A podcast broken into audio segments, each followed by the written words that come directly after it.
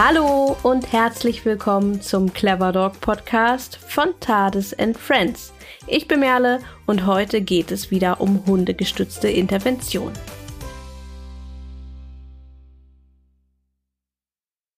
Ja, hallo ihr Lieben, heute folgt der zweite Teil unseres Projekts Wenn Hunde Menschen helfen.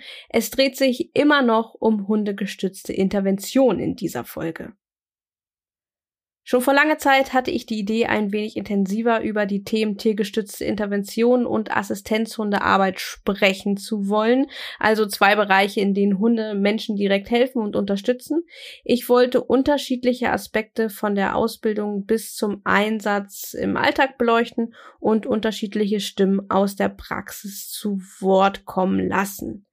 Dann haben wir im Mai einen Aufruf gestartet uns Erfahrungsberichte zuschicken lassen. Wir haben AusbilderInnen, TrainerInnen gesucht, die Lust auf ein Interview haben und wir haben recherchiert, um euch darüber hinaus noch ein paar Infos an die Hand zu geben. Und so nahm das alles seinen Lauf und jetzt drei Monate später, viele Arbeitsstunden später, gibt es die zweite Folge zum Thema für euch auf die Ohren. Das ganze Projekt gliedert sich grundsätzlich in zwei Teile. Im ersten Teil schauen wir uns den Bereich hundegestützte Intervention an und im zweiten Teil schauen wir uns dann die Assistenzhundearbeit an. Beide Teile setzen sich dann jeweils aus einem Einführungsteil, also allgemeinen Informationen, einem Interview mit einer Ausbilderin bzw. Hundetrainerin und mit Erfahrungsberichten, die ihr uns eingesendet habt, zusammen. Heute sprechen wir also schon das zweite Mal über hundegestützte Intervention. In der ersten Folge ging es vor allem um eine allgemeine Einführung und es gab das Interview mit der Hundetrainerin äh, Claudia Paulix.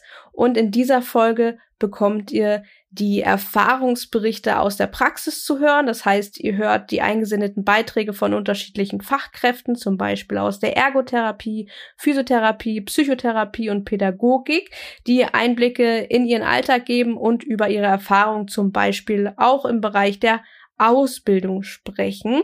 Und vorab gebe ich euch heute noch einen kleinen Blick äh, in die aktuelle Forschungslage. Ja, und falls ihr die erste Folge noch nicht gehört habt, dann schaut einfach mal zwei Folgen zurück. Also in Folge 46, dort findet ihr die erste Folge zum Thema hundegestützte Intervention. Heute geht's also von der Theorie in die Praxis sozusagen. Und bevor ich starte, parallel zu dieser und auch zu der vorangegangenen Podcast-Folge gibt es einen Artikel, der so ein bisschen Überblick über das Thema hundegestützte Intervention gibt. Den Link dazu findet ihr in der Beschreibung dieser Podcast-Folge, also in den Show Notes. Und dort gibt's dann auch alle Quellen und alle Lesetipps zum Thema, die in dieser und auch in der vorangegangenen Folge erwähnt wurden. Starten wir mit dem Blick auf die aktuelle Forschungssituation beziehungsweise den aktuellen Forschungsstand. Was sagt die Wissenschaft eigentlich zum Thema tiergestützte beziehungsweise hundegestützte Intervention? Was weiß man über die Evidenz, also die Wirksamkeit hundegestützter Intervention und wo lagen und liegen die Schwerpunkte in der Forschung auf diesem Gebiet?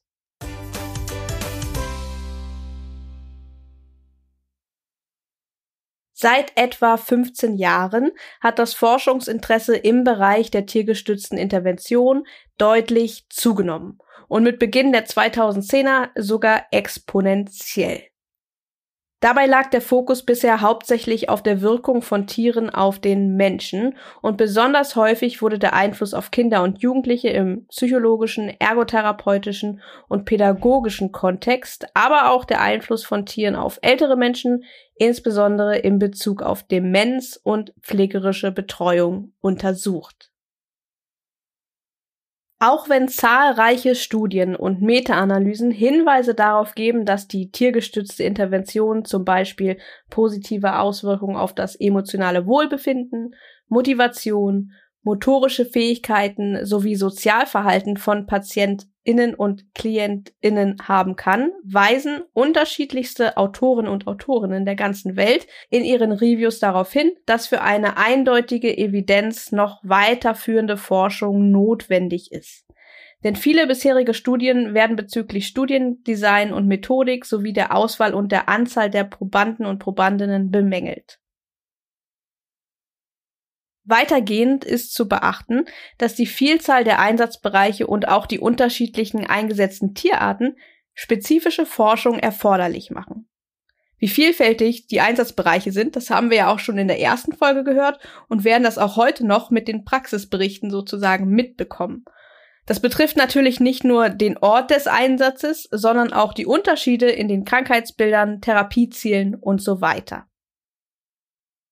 Ganz besonders hervorzuheben ist, dass den Auswirkungen der Tier-Mensch-Interaktion innerhalb tiergestützter Intervention auf den Hund in der Forschung bisher wenig Aufmerksamkeit geschenkt wurde.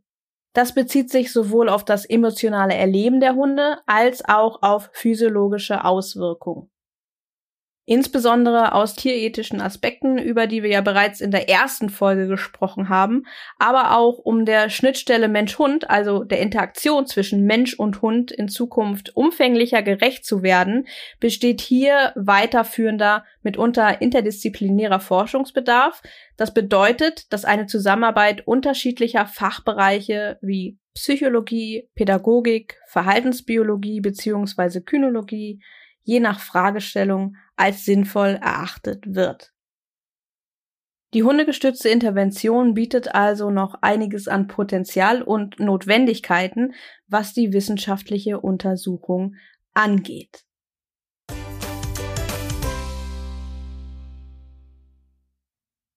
Gehen wir jetzt von der Theorie in die Praxis, der Teil, auf den wahrscheinlich schon die meisten von euch ganz, ganz brennend warten. Doch vorab möchte ich erstmal ein ganz, ganz großes Danke ausrichten.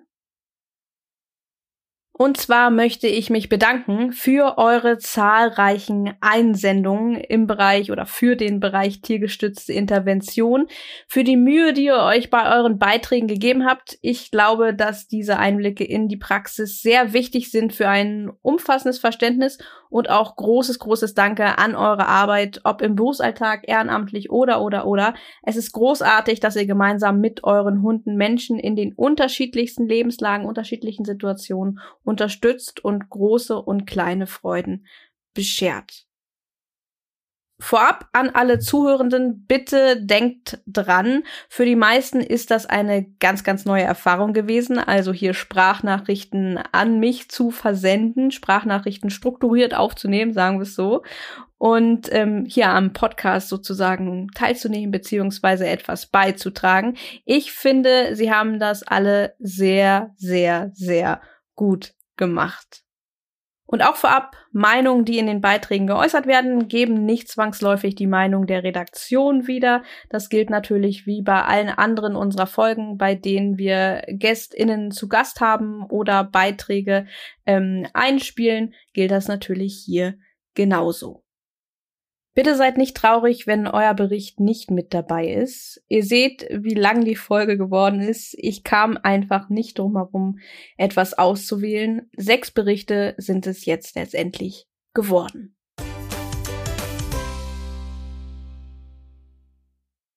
Der erste Bericht kommt von Mari Schubert. Marie ist Krankenschwester auf einer Intensivstation und engagiert sich ehrenamtlich gemeinsam mit ihrem Pitbull Terrier Jax als Besuchshundeteam. Sie spricht unter anderem über ihren Ausbildungsweg, Listenhunde in der hundegestützten Intervention und über Gänsehautmomente. Hey an alle, ich bin Marie, bin 30 Jahre alt und Krankenschwester auf einer Intensivstation und zusammen mit meinem Steph-Frühen Jax habe ich im Dezember 2021 die Prüfung zum Therapiebesuchshundeteam abgelegt.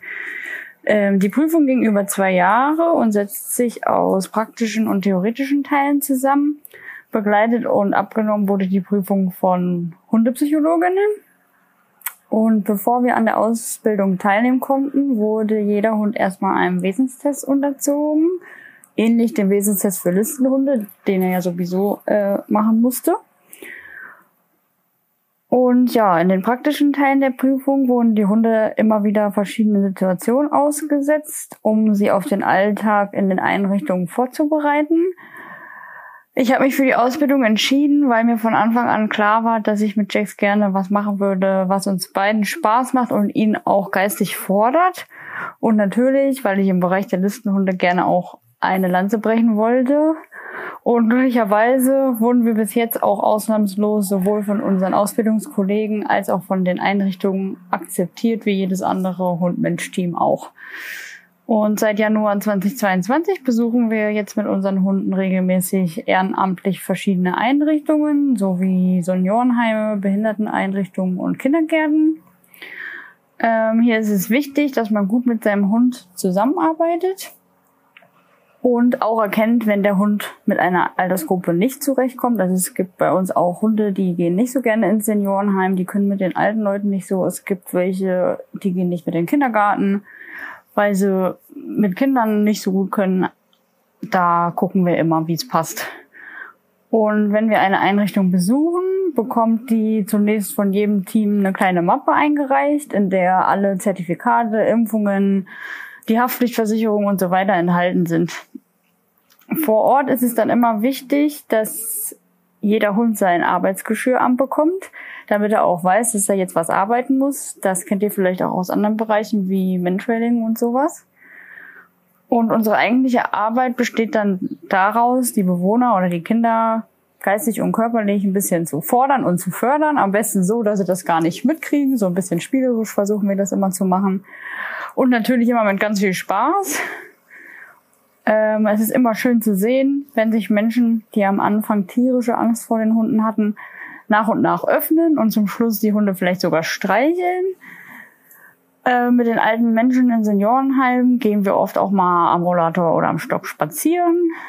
Äh, die Kinder, denen bringen wir die Grundregeln im Umgang mit Hunden bei und sie dürfen mit ihrem Lieblingshund dann auch den sogenannten Hundeführerschein haben wir das genannt, äh, machen und kriegen dann dahinterher auch ein Zertifikat mit einem Bild mit ihrem Hund. Genau. Die schönsten Erfahrungen sind eigentlich immer die, wo zum Beispiel Menschen, die schon lange nicht mehr gesprochen haben, plötzlich wieder lachen oder auch einzelne Wörter sagen oder wenn jemand, der zum Beispiel Kontrakturen in den Händen hat, auf einmal seine Hand ein ganz bisschen öffnet, um den Hund zu streichen oder so. Das ist ab und zu schon mal vorgekommen und das ist jedes Mal wieder ein echter Gänsehautmoment. So ein Einsatz dauert meistens so, ja, um eine Stunde rum, wobei man seinen Hund immer genau beobachten muss. An manchen Tagen ist es auch so anstrengend, dass es bei den Hunden auch schon vorher die Luft raus ist. Es ist halt wichtig, dass man das erkennt und den Hund dann dementsprechend rausnimmt aus der Situation, damit gar nicht erst äh, Situationen aufkommen, in denen der Hund sich unwohl fühlt. Ähm, hier ist halt ganz wichtig zu erwähnen, dass man immer selber für seinen Hund verantwortlich ist. Man darf niemals seinen Hund oder den Menschen einer Gefahr aussetzen, nur weil man sich oder das Tier überschätzt. Deswegen immer ganz wichtig, als Team gut zusammenzuarbeiten und seinen Hund zu verstehen und ab und zu auch mal auf die anderen Hunde zu gucken, weil manchmal ähm, merkt man das vielleicht selber auch gar nicht und dann auch mal sagen, hier, hey, ich glaube, dein Hund, der ist gerade ganz schön gestresst, mach doch mal eine Pause oder so. Das gehört auch auf jeden Fall dazu. Ähm, und wenn wir fertig sind, dürfen die Hunde dann nochmal sich bei einem kleinen Spaziergang äh, den Stress abschütteln und dann sind die eigentlich meistens für den Rest des Tages ziemlich geschafft. Und ich gehe meistens abends auch ausgeglichen und zufrieden ins Bett und für mich ist diese Art von Arbeit mein Ausgleich zum Alltag. Ja, danke dir, Marie, für den Einblick in deine ehrenamtliche Arbeit. Wer mehr über Marie und äh, Jacks Arbeit erfahren möchte, schaut am besten mal auf Instagram at pitbull-power vorbei. Alle Instagram-Accounts findet ihr natürlich auch in der Beschreibung dieser Podcast-Folge. Weiter geht's ebenfalls mit einem Bericht von Marie, allerdings von Marie Simon. Marie ist Ergotherapeutin in der Kinder- und Jugendpsychiatrie. Bei ihrer Arbeit wird sie von ihrer Harzer Füchsin Fine unterstützt. Sie hat sich viel Zeit genommen, um uns einen umfassenden fachlichen und auch persönlichen Einblick in ihre Arbeit von ihrer Qualifikation über organisatorische Belange bis hin zu Einsätzen und ihren Auswirkungen zu geben. Dabei berichtet sie auch von einem sehr ergreifenden Erlebnis, bei dem ich beim ersten Hören wirklich ein paar Tränen verdrücken musste. Und sie gibt auch ein paar Tipps für alle, die einen ähnlichen Weg wie sie einschlagen wollen. Hallo, ich freue mich wahnsinnig, dass wir Teil dieser Podcast-Folge sein dürfen. Und mit wir meine ich meine zauberhafte Harzer Füchsin Fine, die ist jetzt fünf Jahre alt, und mich. Ich bin Marie, 28 Jahre alt und arbeite seit vier Jahren hauptberuflich als Ergotherapeutin in einer Kinder- und Jugendpsychiatrie. Unsere Klinik besteht einmal aus einer Institutsambulanz, aus verschiedenen tagesklinischen Gruppen und wir haben auch einen vollstationären Bereich mit einer fakultativ geschützten Kinderstation. Und zu mir in die Therapie kommen Kinder und Jugendliche zwischen drei und 18 Jahren. Wie ich überhaupt zu dem Job gekommen bin, beziehungsweise was meine Qualifikationen sind. Ich habe erstmal drei Jahre eine Ausbildung gemacht und dann ein Staatsexamen zur Ergotherapeutin und bin anschließend in die Niederlande gegangen und habe Occupational Therapy studiert. Seit ich jetzt angefangen habe zu arbeiten bei uns in der KJP, habe ich schon viele, viele Fortbildungen gemacht und als besonders hilfreich habe ich vor allem die Ausbildung zur verhaltenstherapeutischen Trainerin empfunden, aber auch die Traumatherapie und Pädagogikfortbildung und Speziell für meinen Bereich fand ich auch meine Gesprächsführungsweiterbildung echt hilfreich. Also ich habe da Motivation Interviewing, gewaltfreie Kommunikation gemacht. Und bei uns in der Klinik gibt es auch einmal im Jahr ein Konflikt- und Deeskalationsmanagement-Training. Das frischt man halt jährlich auf und ähm, genau das finde ich auch echt, echt gut und wichtig. Mit Fine gemeinsam habe ich dann auch noch eine Weiterbildung gemacht und zwar ähm, bei einem ESA-zertifizierten Institut, also von einem der Dachverbände akkreditierten, was mir persönlich auch sehr wichtig war. Und mit den Theoriemodulen habe ich tatsächlich schon während meines Studiums angefangen weil ich einfach bei dem Bewerbungsprozess schon so Grobkonzepte und auch Flyer angehangen habe und im Bewerbungsgespräch ja dadurch einfach ein bisschen fachlicher Infos geben konnte und mich auch einfach schon kompetenter gefühlt habe. Und als Fine anderthalb Jahre alt war, habe ich dann mit den Praxismodulen weitergemacht. Und als sie zwei Jahre alt wurde, haben wir dann die Prüfung absolviert. Und anschließend habe ich sie dann auch erst aktiv ähm, eingesetzt auf der Arbeit und mitgenommen. Unsere Fortbildung ging circa neun Monate. Das fand ich auch war eine gute Zeit, weil man schon ein bisschen Zeit benötigt, die Inhalte zu verinnerlichen, finde ich, und auch umzusetzen. Und ich fand, dass wir als Team auch nochmal wahnsinnig gewachsen sind und uns auch verändert haben. Ähm, ich würde sagen, unsere Ausbildung war schon zeit- und arbeitsintensiv, weil wir halt viele Hausarbeiten einreichen mussten, auch mehrere Therapievideos drehen von Einsätzen. Ähm, fand ich persönlich aber echt toll, weil wir auch immer gute Rückmeldungen bekommen haben von Dozentinnen aus der eigenen Sparte, aus dem eigenen Fachbereich sozusagen. Und das fand ich sehr, sehr bereichernd. Ähm, ja, ich finde, dass es auch einige Fähigkeiten gibt, die Fine, beziehungsweise wir haben auch noch einen Pädagogikbegleithund bei uns in der Klinik, ähm, mitbringen muss. Einfach, weil ich finde, die Kinder- und Jugendpsychiatrie ist schon ein sehr herausforderndes Arbeitsfeld. Also generell war es mir super wichtig, dass Fine einfach Lust auf Menschenkontakt hat. Also sie sucht den Kontakt selbstständig und angemessen und initiiert ihn und sucht ihn auch aktiv. Das finde ich immer ein bisschen schade, wenn ich sehe, wie intensiv manche Leute mit ihren Hunden an genau dieser Sache arbeiten. Also wirklich, da wird Wochen, Monate lang ähm, Klientinnen Leckerlis in die Hand gedrückt, damit der Hund zu ihnen geht und das irgendwie cool findet. Ich finde das für alle Seiten ein bisschen ungünstig, vor allem weil die Klienten natürlich auch merken, dass der Hund nur wegen dem Futter vielleicht sogar eher vermeidend zu ihnen geht. Deswegen ist das einfach ein Punkt, wo ich finde, wenn man tiergestützt arbeiten möchte, sollte der Hund auch Lust auf Menschenkontakt haben. Auch wichtig finde ich ähm, speziell für Fine, dass sie eine hohe Reizschwelle hat und ja, man kann es vielleicht nervenstark nennen ist. Das heißt, sie darf nicht bei jedem Kollegen, der klopft, jedem schreien, weinen oder auch Sirenen von Rettungswagen oder Polizeiautos, die zu uns kommen, ähm, anschlagen. Wenn Gegenstände durch den Raum fliegen, was echt schon mal passiert, darf sie nicht reagieren. Ich muss mich einfach darauf verlassen können, dass sie souverän reagiert und auch unter echt hoher Ablenkung kommandosicher ist und meinen Handlungen vertraut. Sie muss sich auch an mir orientieren. Das heißt, sie darf auf keinen Fall anfangen, mich anzuspringen aus Übersprungshandlungen, die Klienten zu bellen, zu winseln. Das kann in solchen Situationen echt zur Eskalation führen und KlientInnen auch triggern. Sprich, ich erwarte, dass sie mit ihrer Aufmerksamkeit einfach immer ein bisschen auf mich gerichtet ist. Und das Gleiche bringe ich ihr natürlich auch entgegen. Also ich bin mit meiner Aufmerksamkeit auch immer ein bisschen bei Fine, achte auf sie und ihre Bedürfnisse. Wo wir schon bei den Fähigkeiten sind, die ich persönlich mitbringe, beziehungsweise die ich als bedeutend empfinde, ähm, ja, ich bin natürlich 100% überzeugt von der Wirksamkeit der tiergestützten Therapie und das strahle ich aus. Und so vermittle ich das auch meinen KlientInnen, KollegInnen und den Erziehungsberechtigten. Es ist vielleicht ein bisschen theoretisch und basic, aber ich finde auch Wissen über Ausdrucksverhalten, Hund-Mensch-Beziehung, Du-Evidenz und auch der aktuellen Studienlage echt wichtig, damit ich einfach verantwortungsvoll und professionell handeln kann.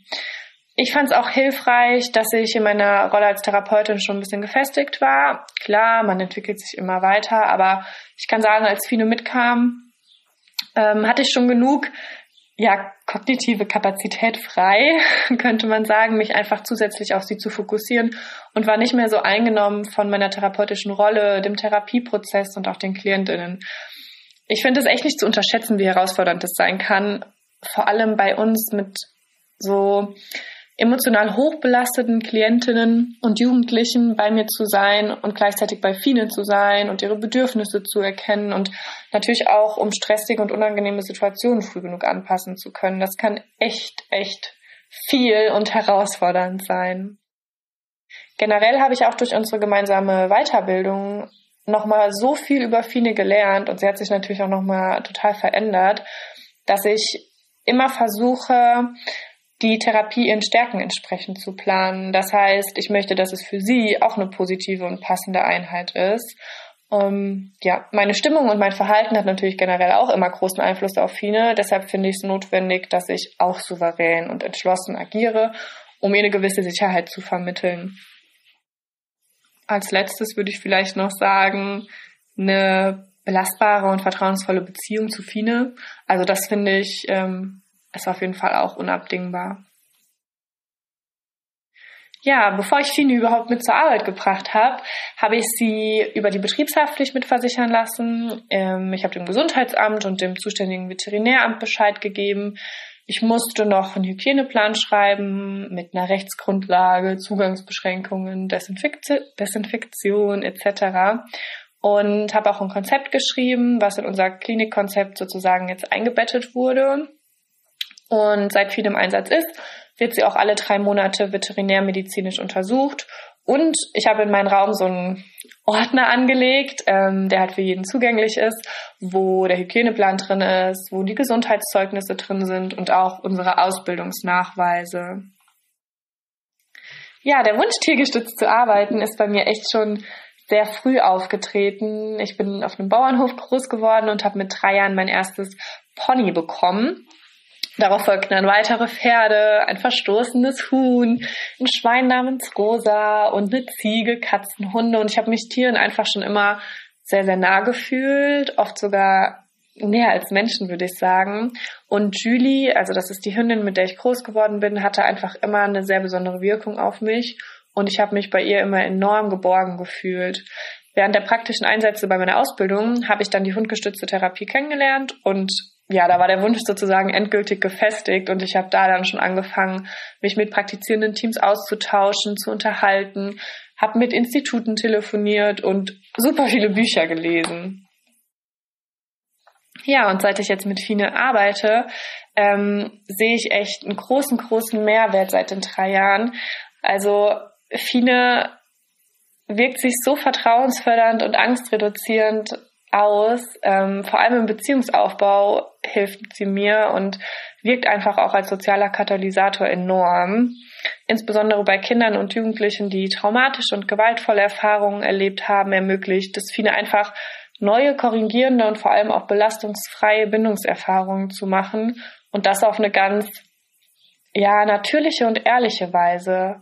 Auch Klienten, die mit sozialen Ängsten oder auch Mobbing-Erfahrungen zu kämpfen haben, können durch Fine und auch mit Fine positive Interaktionserlebnisse sammeln. Zum Beispiel, dass sie eine Interaktion mit ihr starten oder eine Aktivität und Fine sofort motiviert einsteigt und das so annimmt. So lernen sie, dass sie nicht wie gewöhnlich oder wie sie erwarten abgelehnt werden. Ja, generell nutze ich Fine auch super gerne, wenn es um Training der sozialen Kompetenzen geht. Wir begleiten zum Beispiel gerade einen zehnjährigen Jungen, der mit Fines Unterstützung lernt, die Folgen seines eigenen Handelns ein bisschen besser einschätzen zu können. Zum Beispiel, ich schreie mit viel Körperspannung, dass Fine kommen soll. Sie wird nicht zu mir kommen. Ich lächle und spreche leise und zugewandt, sie kommt zu mir. Spricht, er macht gerade durch Fine viele Erfahrungen über seine Kommunikation, vor allem die analoge. Was bedeutet es, sich durch mimische, gestische Zeichen, Blickkontakt und Körperhaltung auszudrücken und wie das auch wirkt? Bei sowas ist natürlich immer wichtig der Übertrag in den Alltag und auf Gleichaltrige. Es gibt natürlich auch Jugendliche, die jetzt nicht unbedingt aus eigener Motivation zu mir kommen, sondern weil es zum Beispiel eine Auflage ist, dass jemand befohlen hat, sie jemand überredet hat. Ja, und da muss ich schon zugeben, wenn ich dann erkläre, dass ich tiergestützt arbeite und sie Fine sehen, dann bin ich höchstens nur noch halb so kacke wie vorher. Und auch Jugendliche, die viele soziale Schwierigkeiten haben, die mit Drogen zu tun haben, klauen, lügen, Schule schwänzen, die können bei uns die Erfahrung machen, mal ohne Druck und ohne Erwartungen so angenommen zu werden, wie sie sind. Das heißt, Fine urteilt nicht, sie fragt nicht, sie nimmt die einfach wertfrei, wie sie heute sind. Und das macht natürlich auch was mit der Selbstakzeptanz. Vor allem bei Kindern mit Ängsten kann ich Fine auch super als Projektionsfläche und auch als Perspektivwechsel Möglichkeit nutzen. Zum Beispiel stecke ich sehr gerne bei Kindern, die offener und mutiger werden möchten, Therapiematerial, das wir benötigen bei KollegInnen, um, damit sie dann klopfen und es holen können. Und dann sage ich gerne, dass sie viele mitnehmen sollen, weil viele den Raum auch gruselig findet, wegen einer Pflanze, die da steht, oder weil sie die, die Tür vom Schrank gruselig findet. Und das ist so süß zu sehen, wie die Klientinnen dann viele vor der Tür nochmal so streicheln vorm Klopfen. Oder einer hat ja auch mal ins Ohr geflüstert, so, ja, wir schaffen das. Und dann kann man danach natürlich super gut darüber reden. Ähm, was denkst du, hat Fine geholfen? Würde dir das vielleicht auch helfen? Und dann machen wir Mutmachsteine oder Krafttiere. Und wir überlegen natürlich auch, war Fines Angst da sinnvoll? Wo sind Ängste sinnvoll und wo nicht? Ja, und Aktivitäten, bei denen ich Fine auch noch gern dazu hole, ist, wenn ich sie so ein bisschen als Sinngeber oder Motivator für die Übung brauche. Das heißt, ähm, ja, momentan habe ich zum Beispiel einen Jungen in der ersten Klasse und letzte Woche war der sehr getrieben und psychomotorisch unruhig in der Therapie am Anfang. Und er konnte sich aber nicht so richtig auf was Ruhiges einlassen. Es fällt ihm halt auch generell noch schwer, seine Bedürfnisse so wahrzunehmen und erst recht auszudrücken. Und dann habe ich einfach gesagt, dass ich mit Fine in der Mittagspause einen riesigen Spaziergang gemacht habe und sie eigentlich ein bisschen entspannen muss. Und das kann sie am besten mit ihrer Lieblingsfantasiereise.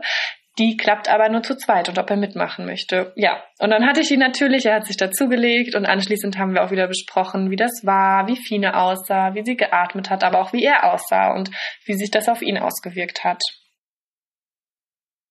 Generell sieht Fines Arbeitsalltag so aus, dass sie mich dreimal die Woche mit zur Arbeit begleitet. Also Mittwochs hat sie immer frei. Da habe ich dann Klienten mit Phobien oder Allergien. Und der andere Tag ist meistens spontan. An den Tagen, an denen sie dabei ist, hat sie jeweils eine Einheit, also 45 Minuten, wo sie wirklich komplett und geplant eingesetzt ist. Und dann meistens noch bei einer Einheit so passiv oder phasenweise aktiv, zum Beispiel, wie eben beschrieben, nur bei der Entspannungsübung am Ende oder bei einer Ressourcenübung. Wo ich auch sehr gerne mitnehme, ist bei schwierigen Elterngesprächen oder auch bei Erstgesprächen. Da ist die sehr wertvoll, muss ich aber immer sehr gut überlegen und mich auch mit Kolleginnen austauschen, die den Klient schon kennen. Einfach auch zum Schutz für Fine. Ja, in geplanten aktiven Einsätzen gibt es bei uns meistens gelenkte Begegnungen. Heißt, ich komme mit den KlientInnen rein, ähm, wir begrüßen uns, setzen uns auf den Boden und Fine bekommt von mir oder den Kindern und Jugendlichen eine Aufgabe zugewiesen, zum Beispiel Karten aussuchen, würfeln. Jetzt bei Erstgesprächen oder auch Elterngesprächen nutze ich sie aber meist als freie Begegnung, beziehungsweise nutze die freien Begegnungen und lasse viele sehr viel Handlungsspielraum, was für mich halt diagnostisch auch sehr wertvoll ist. Und ich weiß, dass viele gute Entscheidungen trifft und ein gutes Gespür hat. Das heißt, zum Beispiel legt sie sich zwischen zwei Parteien, sie legt sich bei jemandem auf die Füße, sie steht auf und legt den Kopf auf den Schoß und bietet sich an oder fordert sich Streicheleinheiten in dem Moment ein und da kann ich super viel rauslesen. Fines Arbeitsbelastung schätze ich schon als recht hoch ein bei uns in der Kinder- und Jugendpsychiatrie. Sie begleitet mich auch nur bei drei Klientinnen wirklich schon seit längerer Zeit und muss sich ansonsten halt auf neue Kinder und Jugendliche einstellen. Ähm, ich empfinde als, also ich persönlich empfinde die Pausentage echt als extrem wichtig und auch die Pausen zwischen den Einsätzen. Und damit meine ich, dass Fine wirklich Pause hat. Das heißt, sie ist nicht passiv eingesetzt oder nur dabei, weil dieses nur dabei, in Anführungszeichen, wird so oft unterschätzt. Fine wäre trotzdem immer mit einem Ohr bei mir. Sie würde die Stimmung im Raum wahrnehmen, die Gerüche wahrnehmen. Deshalb bedeutet Pause für mich wirklich Erholungsphase. Da ist sie zum Beispiel bei mir bei der Doku dabei, kann da ganz alleine in dem Raum runterfahren. Ähm, ja, auch noch ein bisschen basic, aber eine Rückzugsmöglichkeit sollte natürlich in jedem Raum ähm, vorhanden sein. Und da ist auch für alle klar, also für Fine und auch für meine KlientInnen, wenn Fine die Rückzug, ähm, den Rückzugsort nutzt, heißt bei uns ist das eine offene Box oder Decken, dann ist sie auch sozusagen raus aus der Interaktion, dann wird sie nicht mehr angesprochen oder aufgefordert, dazu zu kommen. Als Ausgleich zu ihrer Arbeit ist mir auch echt wichtig, dass Fine Dinge machen kann, die ihr wirklich Spaß machen oder die ihr wichtig sind, zum Beispiel Kontakt liegen mit mir. Dann hat sie den besten Hundekumpel, mit dem sie sehr gerne spielt, gemeinsame Ausritte. Ich finde einfach, sie hat auch eine ausgeglichene und gute Work-Life-Balance verdient. Ja, es gibt noch ein sehr besonderes Erlebnis, von dem ich euch sehr gerne erzählen möchte. Zu der Zeit hatte ich Fine ich glaube, gerade mal drei oder vier Wochen mit auf der Arbeit, also relativ am Anfang von unserer tiergestützten Zeit. Und bei einer Psychologin im Haus hatte eine Jugendliche, nennen wir sie jetzt mal Pia, einen dringlichen Erstvorstellungstermin aufgrund von mehreren traumatischen Erlebnissen. Und in dem Termin ist Pia dann dekompensiert, das heißt, sie war nicht mehr zugänglich, nicht mehr erreichbar. Und durch die Oma wusste meine Kollegin, dass sie meinen Hund hatte. Die hat mich dann angerufen, die Situation kurz geschildert und gefragt, ob ich nicht Lust und Zeit hätte, kurz dazu zu kommen. Ja, und ich bin dann mit Fien in den Raum gegangen. Pia hat uns auch gar nicht wahrgenommen. Sie saß so, ja, neben dem Stuhl auf dem Boden relativ zusammengekauert, hat auch auf den Boden geschaut. Ich habe uns dann ganz knapp vorgestellt und sie hat Blickkontakt zu Fine aufgebaut. Ich habe Fine dann das Okay gegeben und sie ist langsam zu Pia gelaufen und hat sich direkt so neben sie gelegt, mit dem Kopf und dem Bauch so Pia zugewandt sozusagen. Und Pia hat sich dann sofort auf den Boden neben sie gleiten lassen und die lagen sich dann quasi so gegenüber, also den Kopf aneinander, lagen beide so seitlich, den Bauch aneinander. Und nach ein paar Minuten waren die Köpfe dann ganz nah zusammen und Pia hatte auch ihre Augen zu und die lagen einfach zehn Minuten so eng beisammen und haben einfach zusammen geatmet und es sah von außen echt so aus, als hätte Pia diese Nähe und diese körperliche Zuneigung in dem Moment so krass gebraucht und ich glaube, sie hätte die von niemand anderem so annehmen können wie von Fine in dem Moment und hat das einfach so aufgesaugt quasi. Das war echt, also es war einfach so ein schönes, einprägendes Erlebnis für mich. Ja, ein paar Tipps, die ich euch noch sehr gerne ans Herz legen möchte, wenn ihr überlegt, eine Ausbildung zu machen mit eurem Hund ähm, zum Therapie- oder Pädagogik-Begleithundeteam. Hospitiert bei arbeitenden Teams, echt, oder tauscht euch mit kompetenten Teams aus, finde ich so, so wichtig. Und sucht euch einen Hund aus, der in euer Leben passt. Ähm, lasst euch auch gerne von einer Hundetrainerin beraten, weil der Hund muss in erster Linie 24-7 mit euch zusammenleben und beschreitet den Alltag mit euch. Was ich auch wichtig finde, ist, habt einen Plan B, C und am besten auch noch D, falls der Hund sich als nicht geeignet erweist oder er vielleicht auch einfach keinen Bock hat auf die Aufgabe. Oder aber auch wenn es jetzt im Sommer, wie jetzt gerade, 45 Grad im Therapieraum sind, da bin ich einfach froh, wenn Fine bei meinem Papa im Homeoffice chillen kann. Und wirklich, wirklich, wirklich wichtig finde ich auch, sucht, sucht euch ein gutes Ausbildungsinstitut. Also ich persönlich empfehle immer auf eine ESAT-ISAT-Akkreditierung zu achten, also von einem der Dachverbände, weil meiner Einschätzung nach kann man sich dadurch einfach auf einen gewissen Qualitätsstandard schon verlassen. Und es dient natürlich auch der Professionalisierung in dem tiergestützten Bereich, weil bei uns ja eh noch nichts geschützt ist quasi. Ja, und jetzt kommen wir noch zu meiner absoluten Lieblingsfrage. Wenn ich mir etwas wünschen könnte für den tiergestützten Bereich, dann wäre es definitiv eine einheitliche und umfassende Aus- und Weiterbildung. Also jährliche Supervisionspflicht, Fortbildungspflicht und auch jährliche Rezertifizierungen finde ich wichtig. Steht bei uns auch in zwei Monaten wieder an. Und ich wünsche mir auch Selbstreflexionsfähigkeit bei den Menschen, die ihren Hund ausbilden oder ausbilden lassen möchten, dass wirklich realistisch überlegt wird, passt mein Einsatzbereich und mein Arbeitsfeld auch zu meinem Hund? Macht ihm das Spaß? Oder ist das eigentlich mein eigener Wunsch und mein Bedürfnis, was ich dem Hund so ein bisschen überstülpe? Oder habe ich vielleicht gar keine andere Möglichkeit, den Hund unterzubringen, weil ich fest damit gerechnet habe, dass er täglich mit zur Arbeit kommen kann und kann nicht anders betreut werden? Also ich wünsche mir da insgesamt mehr Fairness unseren Hunden gegenüber, dass sie mit ihren Stärken und Schwächen gesehen und auch realistisch eingeschätzt werden, dass wir die Persönlichkeit unserer eigenen Hunde kennen und auch achten und schätzen. Ja, danke auch dir, Marie, für diesen umfassenden Einblick in deine Arbeit. Wer mehr über Marie erfahren möchte, findet sie auf Instagram at Fine the Fox. Weiter geht es mit einem Bericht von Sarah Bremer-Stein. Sie hat äh, mir ihren Bericht äh, als Text zukommen lassen. Ich habe den für sie eingelesen und ähm, Sarah ist Sozialarbeiterin und ihre Hündin Suki begleitet sie in der ambulanten Hilfe für Menschen mit seelischer Behinderung. Sie betont die Bedeutung von tierethischen Aspekten beim Einsatz von Hunden in der hundegestützten Arbeit und erzählt von einem besonders emotionalen Moment.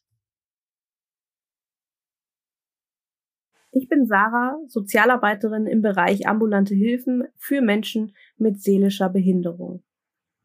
Von Hunden werde ich bei meiner Arbeit bereits seit fast 20 Jahren unterstützt. Immer dann, wenn es passt und methodisch einen Mehrwert hat, begleitet mich meine Hündin Suki bei Termin mit KlientInnen.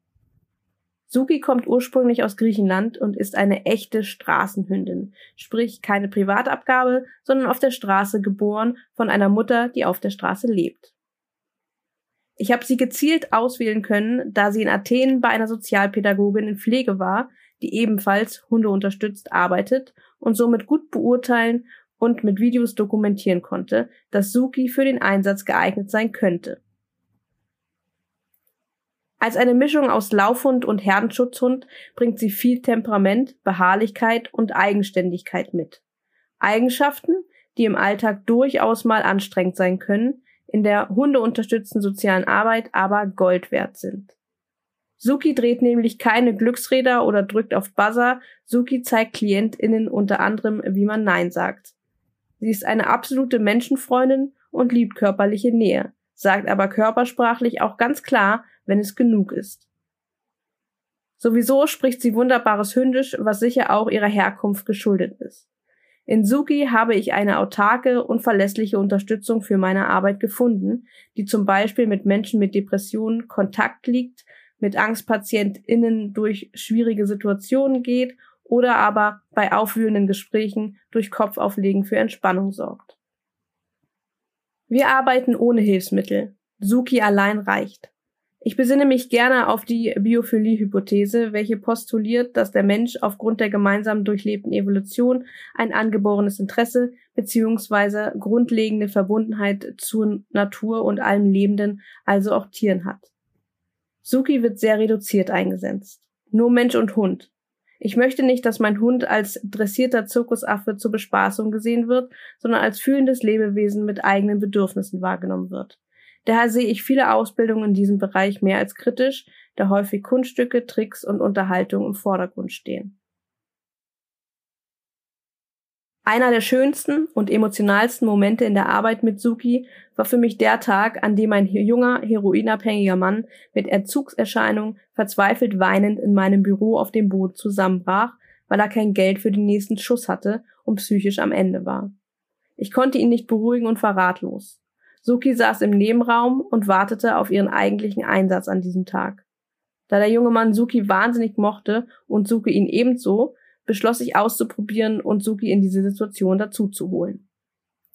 Suki kletterte auf seinen Schoß, legte ihre Pfoten auf seine Schultern und leckte seine tränenüberströmtes Gesicht ab. Sie hörte nicht mehr auf damit, bis der junge Mann auf sie reagierte und den Weg aus seinem Zusammenbruch fand. Was vielleicht kitschig klingt, war in diesem Moment unfassbar berührend und so hilfreich für alle Beteiligten. Sie konnte einfach das tun, was in dem Moment nötig war. Die hundunterstützte Arbeit kann sehr anstrengend sein. Suki saugt Emotionen auf wie ein Schwamm. Zudem kann es auch mal lauter werden. Aufbrausende KlientInnen zum Beispiel, die aus der Haut fahren und sich nur schwer wieder beruhigen lassen. Daher setze ich Suki sehr gut überlegt ein. Maximal zwei Einsätze pro Woche zu je maximal zwei Stunden bei KlientInnen, die dem Hund definitiv nicht schaden durch ihr Verhalten. Ich möchte meinen Hund auf keinen Fall ausbeuten oder abstumpfen. In erster Linie ist sie meine Alltagsbegleiterin, nicht meine Angestellte. Und da es an gesetzlichen Vorgaben weiterhin mangelt, muss sich der Hund darauf verlassen können, dass seine Halterin für ihn Sorge trägt. Ich orientiere mich größtenteils an den Vorgaben der TVT-Merkblätter, eine Rahmenvereinbarung der Tierärztlichen Vereinigung für Tierschutz. Da ich neben meiner Tätigkeit als Sozialarbeiterin auch als Dogwalkerin und Trainerin arbeite, kann ich Suki gezielt für ihre Einsätze vorbereiten. Und um Suki vor Betriebsblindheit zu schützen, lasse ich regelmäßig auch fremde TrainerInnen auf unser Team draufschauen. Trägerintern besteht bei uns seit 2017 ein Arbeitskreis TGI, in welchem wir uns kontinuierlich fortbilden, hospitieren können und externe DozentInnen einladen. Auch in andere Bereiche der TGI bekommt man dadurch einen guten Einblick. So konnte ich zum Beispiel in der TGI mit Pferd mehrfach hospitieren. Ich führe für meine hundegestützte Arbeit eine Arbeitsmappe mit Endo-Ektoparasitenprotokoll, meinen Bescheinigungen über Weiterbildung sowie über Impfung und Haftpflichtversicherung und dokumentiere und evaluiere Sukis Einsätze. Im Jahr 2020 wurde ich zudem vom Veterinäramt überprüft und verfüge über den Sachkundenachweis nach 11 Tierschutzgesetz. Ursprünglich hatte ich vor, Suki auch freiberuflich einzusetzen, habe mich dann aber doch dagegen entschieden. In meinem Angestelltenverhältnis lege ich selbst fest, ob und wann Suki eingesetzt wird. Sie ist quasi ein Bonus. In der freiberuflichen Tätigkeit wurden wir gebucht, auf Abruf. Und ich befürchte, dass Menschen, die von der TGI leben, schneller einmal über die Bedürfnisse des Hundes hinweggehen, als Menschen, die finanziell nicht auf den Hund angewiesen sind. Daher habe ich mich letztendlich dagegen entschieden. Der Grad zur Ausbeutung ist im Bereich TGI sehr schmal. Da stellt sich dann doch schon einmal bei 30 Grad die Frage, ob man einen Einsatz absagt und finanzielle Einbußen hat oder das Pferd oder den Hund doch mit KundInnen einsetzt, was leider doch häufig genauso passiert. Ich wünsche mir, dass Hunde tatsächlich nur dann eingesetzt werden würden, wenn es auch wirklich einen Mehrwert für die Arbeit hat und sie nicht einfach nur mitgenommen werden, weil das so praktisch ist dass es weniger Ausbeutung und mehr Anerkennung für diese Hunde gibt und man gerade auf dem Gebiet Ethik in der TGI Ausdrucksverhalten, Erkennen von Bedürfnissen und Stresssignalen von Hunden sehr gut geschult wird. Denn was nützt ein Hund, der Männchen machen und Socken ausziehen kann, der aber nicht gesehen oder gehört wird und in seinen Sorgen allein gelassen wird? TGI ist ein echter Trend, leider auch immer wieder zum Nachteil der Tiere. Danke dir, Sarah, dass auch du mit deinem Beitrag hier dabei warst. Wer mehr über Sarah und ihre Arbeit erfahren möchte, findet sie auf Instagram at die Schweinehunde. Der nächste Bericht kommt von Marion Jager. Marion ist Physiotherapeutin und setzt bzw. setzte ihre Spanielhündinnen Ella und Amy in ihrer eigenen Praxis in der hundegestützten Therapie, insbesondere bei neurologischen Patienten und Kindern ein. Neben einem Einblick in die Vielfalt ihres gemeinsamen Arbeitsalltages berichtet sie auch, warum sie sich dazu entschieden hat Hunde bei der Arbeit einzusetzen, wie sie ihre Hunde ausgewählt hat und wie wichtig regelmäßige Reflexion ist. Hi, mein Name ist Marion Jager und ich habe in Berlin-Wilmersdorf eine Physiotherapiepraxis. Meine beiden Hunde, die Amy und die Ella, die sind mit dabei und sie unterstützen mich in der Praxis bei der Arbeit. Vor allem natürlich mit neurologischen Patienten oder auch im Kinderbereich. Unsere Amy ist leider nicht mehr seit fünf Wochen mit dabei. Sie ist gestorben. Aber dennoch möchte ich sie erwähnen, weil mit ihr hat vor zehn Jahren hier alles angefangen. Und ähm, sie war also die erste Hündin, die mit in die Praxis kam und mit der ich die Ausbildung gemacht habe. Ähm, wir unterscheiden uns sicherlich äh, dadurch auch von vielen anderen Physiotherapiepraxen. Meist werden die Therapiebegleithunde eher im Bereich der Ergotherapie eingesetzt. Dennoch ist das auch in der Physiotherapie sehr praktisch, auch mit einem Hund zu arbeiten. Gerade im neurologischen Bereich haben wir sehr viel Langzeitpatienten und unsere Hunde sind natürlich jedes Mal immer ein erneuter Motivator, um bestimmte Übungen zu machen, bestimmte Dinge zu erreichen. Meist schaffen die das viel besser als ich oder meine Kollegen.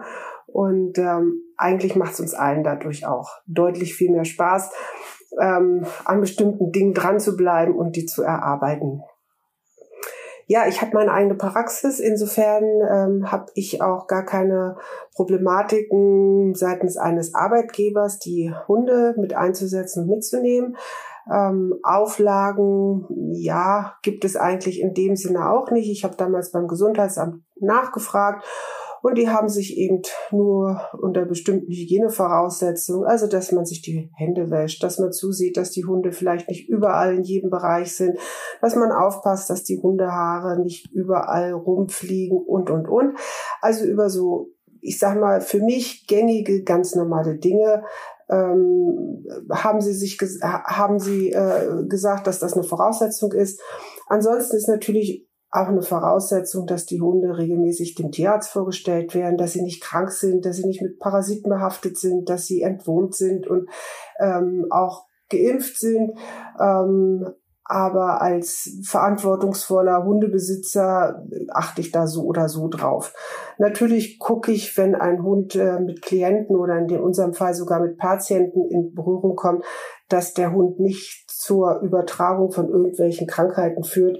Ähm, aber das ist für mich eine Selbstverständlichkeit, da ich ja einfach in dem medizinischen Bereich arbeite, dass ich auf sowas selbstverständlich achte. Ähm, ich selber bin Physiotherapeutin seit über 30 Jahren. Ähm, unsere Hunde sind äh, bei Susanne Wille in Erfurt ausgebildet worden. Mm, das hat so ein Dreivierteljahr gedauert und wir sind meist so einmal im Monat dorthin gefahren, haben gemeinsam bestimmte Dinge besprochen und erarbeitet, Hausaufgaben bekommen, Videodokumentation, eine Arbeit geschrieben. Also es ist schon ein bisschen umfangreich, den Hund auszubilden, aber es hat sich gelohnt und äh, bei jedem weiteren Hund habe ich natürlich schon von Anfang an so ein paar Ideen, ähm, was der Hund, was der Welpe letzten Endes schon lernen darf, muss, an was er sich gewöhnt.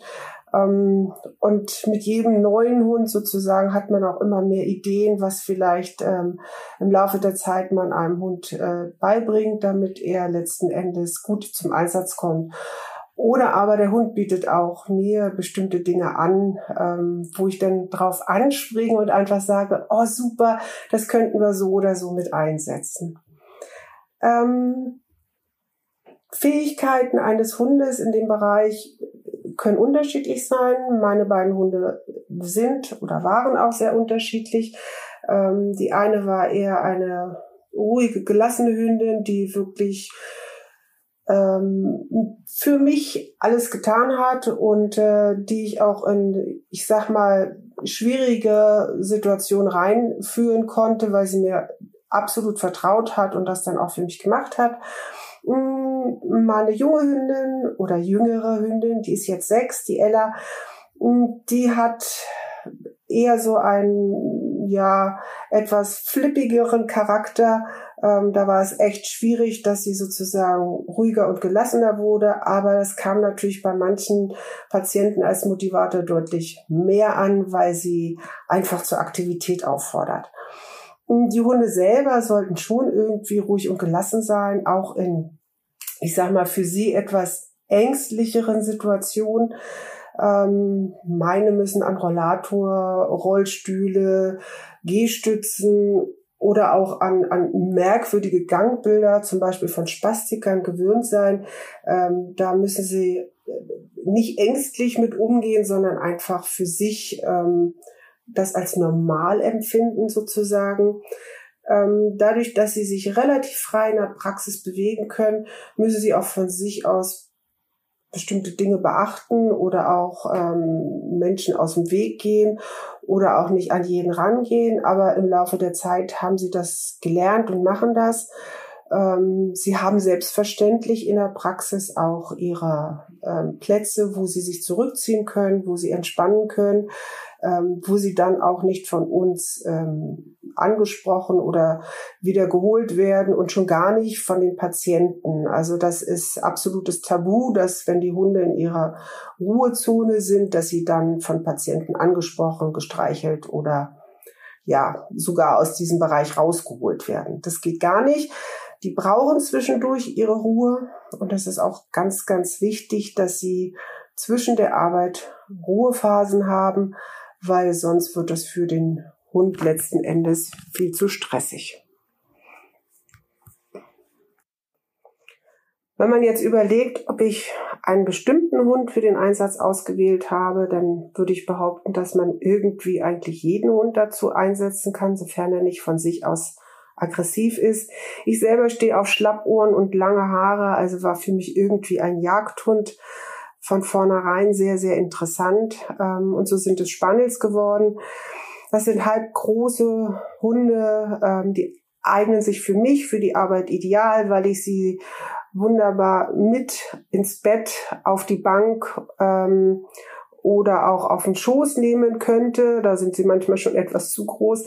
Ähm, aber sie sind auch nicht zu klein, dass man sich sozusagen so weit runterbeugen kann und auch mit denen sehr gut aktive Dinge erarbeiten kann. Und ähm, ja, mit Emmy habe ich auch selber einiges an Dog Dancing gemacht. Insofern haben wir solche Elemente auch immer liebend gerne mit ähm, in die Arbeit integriert. Wenn es um Gangschule ging, hat der Hund dadurch natürlich manches erschweren oder erleichtern können. Ähm, wenn man mich fragt, wie ich eigentlich darauf gekommen bin, während oder für meine Arbeit oder mit meiner Arbeit ähm, einen Hund mit einzusetzen, na klar, ich bin Hundebesitzer und ähm, ich liebe meine Hunde und ich merke ja auch, dass es mir was bringt oder was bedeutet, wenn ich meinen Hund streichel. Es kann mich beruhigen. Ähm, es ist einfach ein netter Umgang und wenn ich mit meinen Hunden Hundesport mache, wie zum Beispiel das Dog Dancing, dann ähm, habe ich auch was davon. Insofern ist diese Interaktion mit einem Hund, denke ich, generell was Schönes und natürlich freue ich mich auch, meine Hunde mit zur Arbeit nehmen zu können. Wer kann das schon sagen, dass er seinen Hund den ganzen Tag um sich rum haben darf, obwohl er arbeiten geht? Ähm, die Idee ist damals entstanden. Ähm, wir hatten einen Golden Retriever und äh, meine Tochter hatte als Baby einen Schlaganfall und ähm, hatte ja Schwierigkeiten, das Laufen zu erlernen. Und es war unheimlich schön mit anzusehen, wie dieses Kind, als es versuchen wollte, sich aufzurichten und, und, und laufen zu lernen, ähm, sich an dem Hund letzten Endes mehr oder minder hochzog oder versuchte mit ihm gemeinsam das zu machen und sich an ihm abstützte und der Hund neben ihr herlief und das fast als selbstverständlich sah, dass er sie begleitete und ihr Unterstützung gab. Ähm, das waren sehr, sehr bewegende Momente und da war so für mich die Idee eigentlich erst recht geboren, obwohl ich mich da vorher auch schon mit Büchern und Literatur ähm, versucht habe auseinanderzusetzen, wie toll das eigentlich wäre in dem Bereich. Aber da habe ich es aktiv sehen können, wie schön das eigentlich ist, wenn ein Kind mit einem Hund gemeinsam was erarbeiten kann. Ähm, nun bin ich selber nicht Kindertherapeutin, aber in meiner Praxis arbeiten auch zwei, sodass auch meine Hunde bei denen teilweise im Einsatz kommen oder ich mit in die Behandlung reingehe mit dem Hund. Ähm, aber auch die erwachsenen neurologischen Patienten profitieren davon, ähm, nicht nur neurologische Patienten, auch in der Geriatrie oder auch sogar bei chirurgischen Patienten oder bei meinen chronischen Schmerzpatienten kommen die Hunde mitunter zum Einsatz und sei es nur, dass sie mit anwesend sind, dass ein Schmerzpatient einen Hund streicheln kann und dadurch auch Hormone freigesetzt werden, die dazu führen, dass das Schmerzlevel runtergeht und der Patient auf eine Art und Weise zusätzlich eine gewisse Entspannung findet. Ähm, das hätte ich nie gedacht, aber sehr, sehr häufig beobachtet. Und die Amy war wirklich eine Hündin, die das ähm, selber mitbekommen hat, wenn Patienten zu sehr ähm, Schmerzäußerungen äh, von sich gaben, ist sie aufgestanden, wenn sie mit im Raum war, hat sich vor dem Patienten hingestellt, hat das angeboten, sie streicheln zu lassen. Und es war wirklich immer sehr schön mit anzusehen, wie denn der Patient wirklich ruhiger wurde, obwohl er sehr viel Schmerzen hatte. Und ähm, diese Interaktion, obwohl der Hund im Prinzip ja nur anwesend war, ähm, dem Patienten geholfen hat, mit seinem Schmerz besser umgehen zu können. Meistens sind unsere Hunde eigentlich nur Motivator für bestimmte Aufgaben, ähm, die die Patienten machen sollen. Hm, ich könnte sicherlich genauso gut auch ein, ich sag mal, anderes Therapiemittel einsetzen. Ein, ein Ball, eine labile Unterlage. Manchmal kommen die auch noch zusätzlich mit in Interaktion. Aber es ist schon was anderes, wenn ich mit einem Lebewesen interagiere und der mich auch auffordert, bestimmte Dinge zu tun oder aber auch für dieses Tier bestimmte Dinge zu tun. Das machen wir sehr häufig auch bei den Kindern, dass das sozusagen als Motivator dient, dass sie hinterher vielleicht auch dem Hund ganz viele Leckerchens geben dürfen und eigentlich war der Hund nur dabei, aber sie haben für den Hund gearbeitet.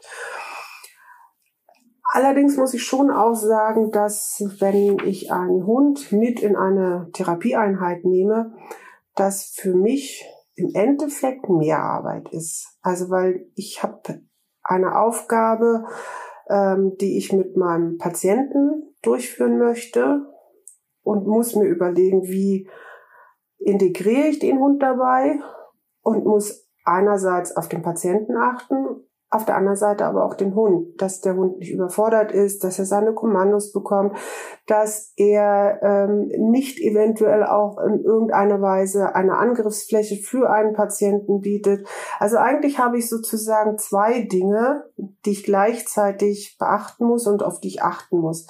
Im Endeffekt ist es für mich stressiger, mit einem Hund zu arbeiten, eine Therapieeinheit, als ohne Hund dennoch macht es mir unheimlich viel Spaß. Und ähm, wenn ich sehe, wie hinterher alle profitieren und ich auch total zufrieden bin, dass mein Hund das, was wir vielleicht vorher erarbeitet haben an, an Kommandos und ähm, an, an bestimmten Aufgaben für bestimmte Klienten, wenn wir das dann umsetzen am Patienten, dann freut es mich einfach, dass die Arbeit, die wir da im Vorfeld geleistet haben, so viel Mehrwert uns allen gebracht hat, dass dieses doppelt arbeiten oder dieses etwas stressiger Arbeiten damit absolut belohnt ist.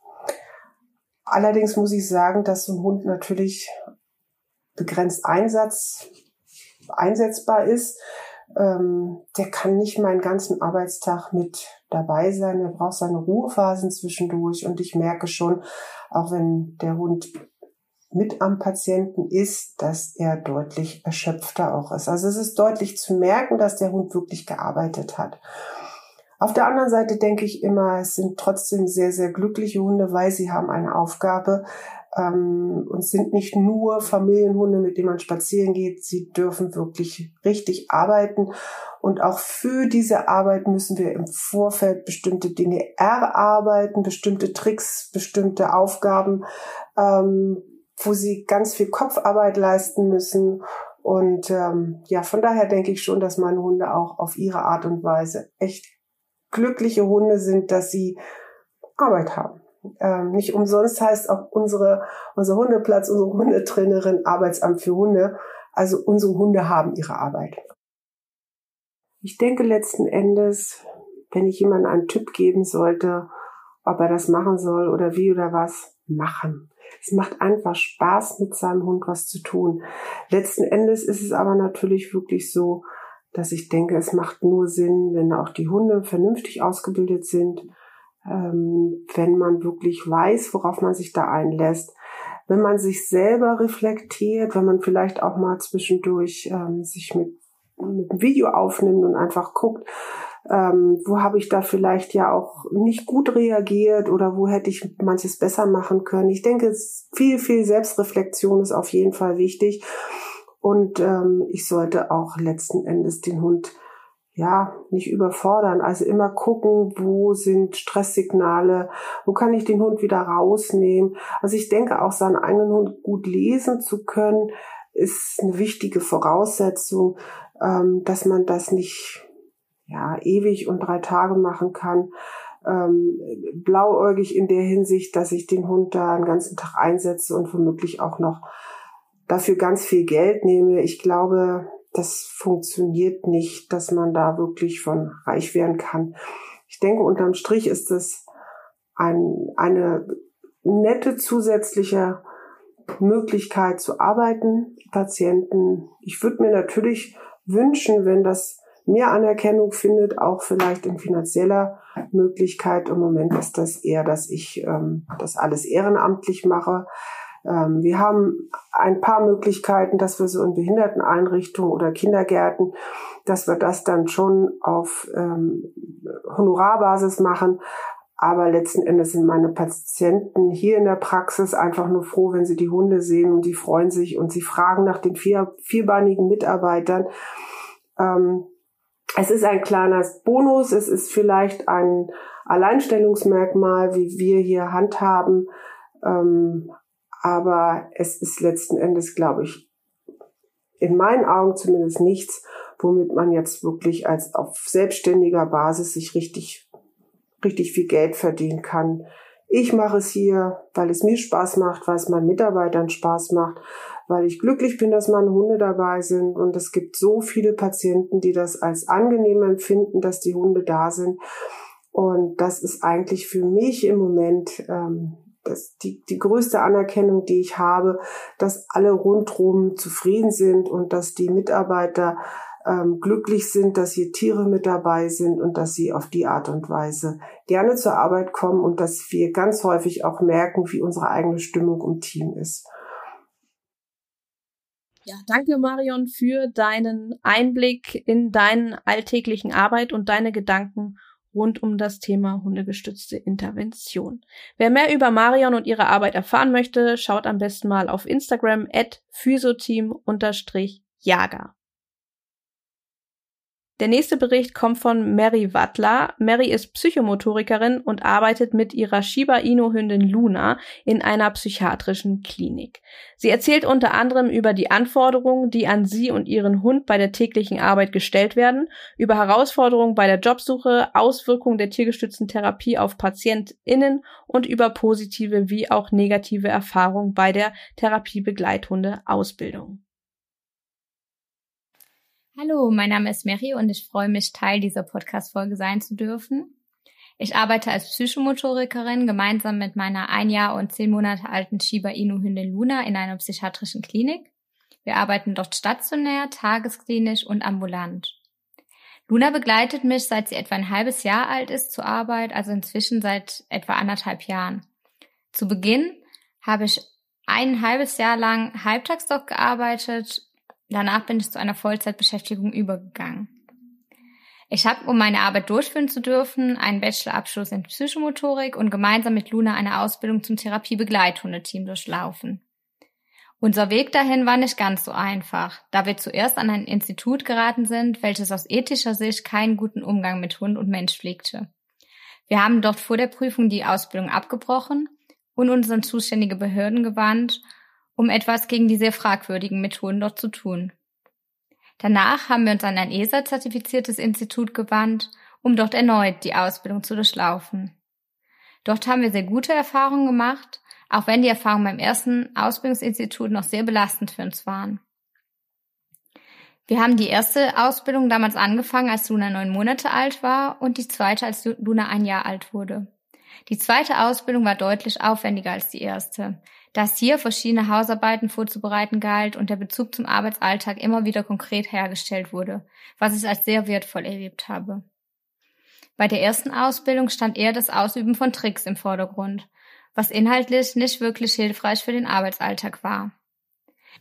Insgesamt ging die zweite Ausbildung, die wir schlussendlich abgeschlossen haben, über etwa ein halbes Jahr. Und wir haben die Prüfung gemeinsam bestanden, als Luna damals ein Jahr und fünf Monate alt war.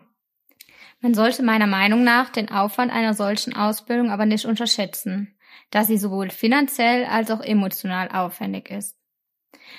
Deshalb sollte man eine solche Ausbildung nur dann angehen, wenn man selbst bereits ausreichend in seiner beruflichen Tätigkeit sowie im Umgang mit seinem Hund gefestigt ist.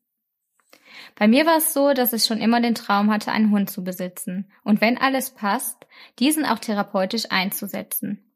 Damals arbeitete ich noch in der ambulanten Kinder- und Jugendtherapie und habe zwei Jahre lang, die Zeit, die ich bei Lunas Züchterin auf der Warteliste stand, ein Konzept erarbeitet, um die tiergestützte Therapie bei meiner damaligen Arbeit umzusetzen. Es kam aber alles anders und die Offenheit dort für so ein Konzept war nur bedingt vorhanden. Als ich dann von Lunas Züchterin benachrichtigt wurde, dass sie geboren wurde, musste also eine Lösung her. Ich arbeitete damals Vollzeit, hatte einen weiten Arbeitsweg und war fast zwölf Stunden täglich aus dem Haus. Das waren keine guten Voraussetzungen für einen Welpen. Und so nahm ich all meinen Mut zusammen und habe am nächsten Tag die Kündigung dort eingereicht. Und einen Tag nach Ende meiner Kündigungsfrist durfte ich Luna mit acht Wochen abholen. Los ging dann eine spannende Zeit und ich bin super dankbar, dass ich mir so viel Zeit mit Luna nehmen und wir uns somit in Ruhe kennenlernen durften und schon mal Schritt für Schritt an der Grunderziehung arbeiten konnten. In der Zeit vor und nach ihrem Einzug habe ich außerdem insgesamt 102 Bewerbungen geschrieben, das gar nicht so einfach war, in meinem Bereich einen Job und dann auch noch mit Hund zu finden. Es hat dann aber irgendwann gepasst und die Stelle, die mir als erstes selbstverständlich sagte, dass ich doch ruhig Luna mit zum Vorstellungsgespräch mit bringen sollte, ist es dann geworden, weil doch der Austausch gut und unkompliziert war und generell direkt eine gewisse Offenheit da war. Ich habe dann dort erst mit Luna gemeinsam halbtags gearbeitet und nach einigen Monaten, nachdem Luna und ich uns dort gut eingefunden hatten, bin ich dann zu einer Vollzeitbeschäftigung übergegangen. Das wichtigste Learning war für Luna erstmal gar nicht der Kontakt zu Menschen, sondern vor allem erstmal gar keine Aufgabe zu haben und einfach nur in Anwesenheit von Menschen zur Ruhe zu kommen. Das war zu Beginn für einen quirligen Junghund eine Herausforderung. Sie hat sich aber relativ schnell daran gewöhnt und konnte nach kurzer Zeit bereits relativ gut entspannen. Sie brauchte also vor allem die Fähigkeit zur Ruhe zu kommen, zu verstehen, dass sie erstmal gar keine Aufgabe hat. Weitere wichtige Fähigkeiten sind vor allem die Impulskontrolle, die Frustrationstoleranz, die Kooperationsfähigkeit, das heißt, mit Menschen zusammenarbeiten zu wollen, eine gewisse Konzentrationsfähigkeit und vor allem die Freude am Kontakt mit Menschen. Von mir ist vor allem die Fähigkeit gefordert, gleichermaßen auf Patient und Hund eingehen zu können und da ein verantwortungsvolles Gleichgewicht zu finden, so dass Patient und Hund beide Freude an der gemeinsamen Arbeit haben. Wir haben uns an verschiedene Regelungen zu halten während den Einsätzen, sprich regelmäßige Gesundheitschecks, Hygienepläne. Luna ist über die Hundehaltung berufshaftlich versichert. Sie hat regelmäßige Pausen und Rückzugsmöglichkeiten. Ich habe damals einen Schieber ausgewählt, weil ich die Rasse super spannend fand. Schiebers sind natürlich nicht die typischen Therapiebegleithunde und circa 90 Prozent der Menschen, mit denen ich im Vorfeld mich ausgetauscht habe, sei es mein Umfeld, einige Züchter, Menschen in Internetforen, haben mir davon abgeraten, mir einen Schieber anzuschaffen und diesen auszubilden. Und ja, der Schieber ist kein typischer menschenzugewandter Hund.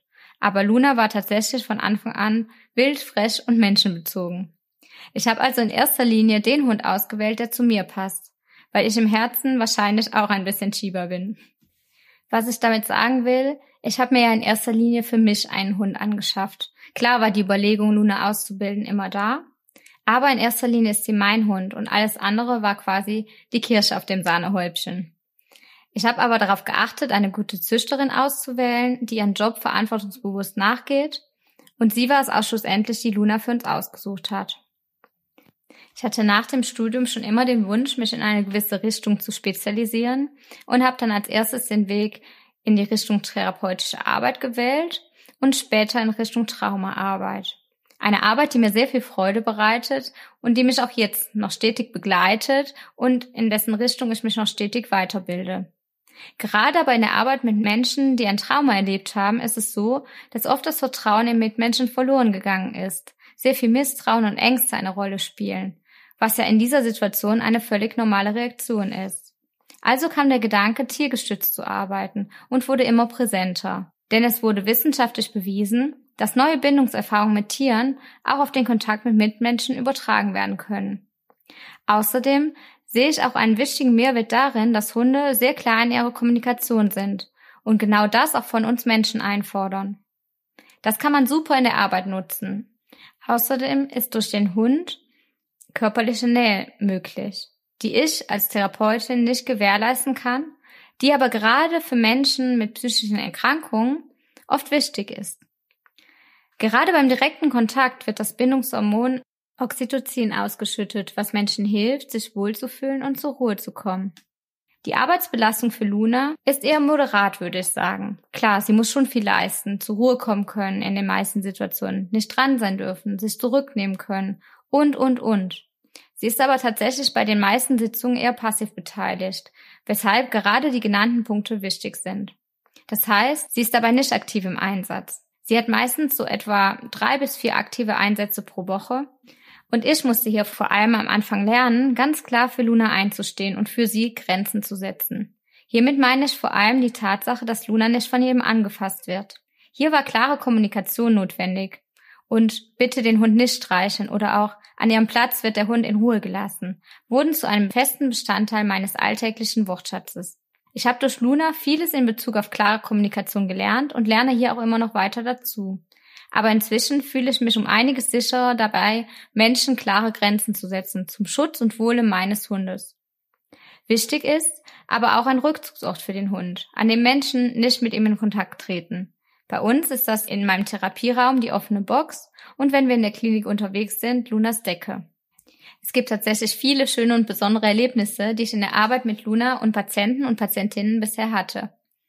Eine ist mir besonders im Gedächtnis geblieben und zwar, als eine junge Frau mit traumatischen Erfahrungen zu uns kam. Es zwischen ihr und Luna direkt gepasst hat und sie dann mithilfe von Luna wieder ausprobiert hat, Grenzen zu setzen, ein klares Stopp auszusprechen. Und dann völlig berührt war, als Luna bei ihrem Stopp vom ersten Moment an stehen blieb. Sie teilte mir mit, sie sei so überwältigt, dass jemand sei, der ernst genommen wurde. Während verschiedener Sitzungen sind wir auf das Thema eingegangen und die Patientin konnte wieder neuen Mut fassen, auch Menschen gegenüber ihren persönlichen Raum zu definieren. Sie verabschiedete sich mit den Worten, wie viel mir ein Hund in einer Therapie geben und helfen kann, hätte ich zwar nie gedacht, haben Sie und Luna mir aber bewiesen. Worte, die auch mich sehr berührt haben und mir gezeigt haben, dass der Weg, den ich gewählt habe, der richtige war und ist. Teilweise habe ich ja bereits von den Herausforderungen in der Arbeit gesprochen.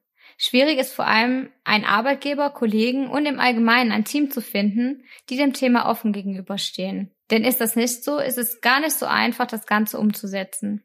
Die tiergeschützte Arbeit ist leider noch sehr wenig verbreitet und meiner Erfahrung nach sind noch sehr wenige Einrichtungen offen dafür. Eine weitere Herausforderung sind vor allem die verschiedenen Ausbildungsinstitute und dass sehr unterschiedlich und kaum nach einheitlichen Richtlinien gearbeitet wird. Da müsste sich meiner Meinung nach einiges tun. Denn es darf nicht sein, dass manche Institute nach einem Wochenendseminar oder extremen Eignungstest bei Welpen danach ein Zertifikat vergeben. Außerdem ist die Ausbildung des Menschen so, so wichtig und meiner Meinung nach noch wichtiger als die des Hundes. Dozenten sollten sowohl aus dem therapeutischen oder auch pädagogischen Arbeitsfeld wie auch aus dem Hundetrainerbereich kommen, um ein gutes Rundumpaket zu bieten. Wenn sich jemand für das Thema oder den Bereich interessiert, sollte derjenige sich gut informieren und mit verschiedenen Menschen, die in dem Bereich arbeiten, in den Austausch gehen. Oder auch mal bei der Arbeit hospitieren, um für sich einen Eindruck zu bekommen, ob das die Arbeit ist, der man gerne nachgehen möchte. Außerdem finde ich einen guten Trainer, eine gute Trainerin an der Seite sehr, sehr wichtig, um bei Fragen jederzeit einen Ansprechpartner zu haben. Das hat uns auf unserem Weg sehr geholfen. Und was ich noch wichtig finde, ist, lernt euren Hund kennen, gebt ihm Zeit und geht einen Schritt nach dem anderen. Die tiergeschützte Arbeit sollte nämlich für den Hund etwas sein und bleiben, was ihm Spaß macht. Deshalb überschätzt euren Hund nicht. Gebt ihm gerade am Anfang die Möglichkeit zu beobachten, in dem Bereich anzukommen und positive Erfahrungen zu machen. Denn man darf nicht vergessen, die Arbeit ist kein Trainingsplatz und nicht zu Hause. Das heißt, Training sollte zu einem Großteil zu Hause oder außerhalb der Arbeit am Patienten, an der Patientin stattfinden. Denn zu dem Zeitpunkt, wenn Patienten oder Patientinnen den Raum betreten, ist es meine Aufgabe, 100% präsent zu sein. Das heißt, besonders das erste Jahr und darüber hinaus ist mit sehr viel Arbeit verbunden.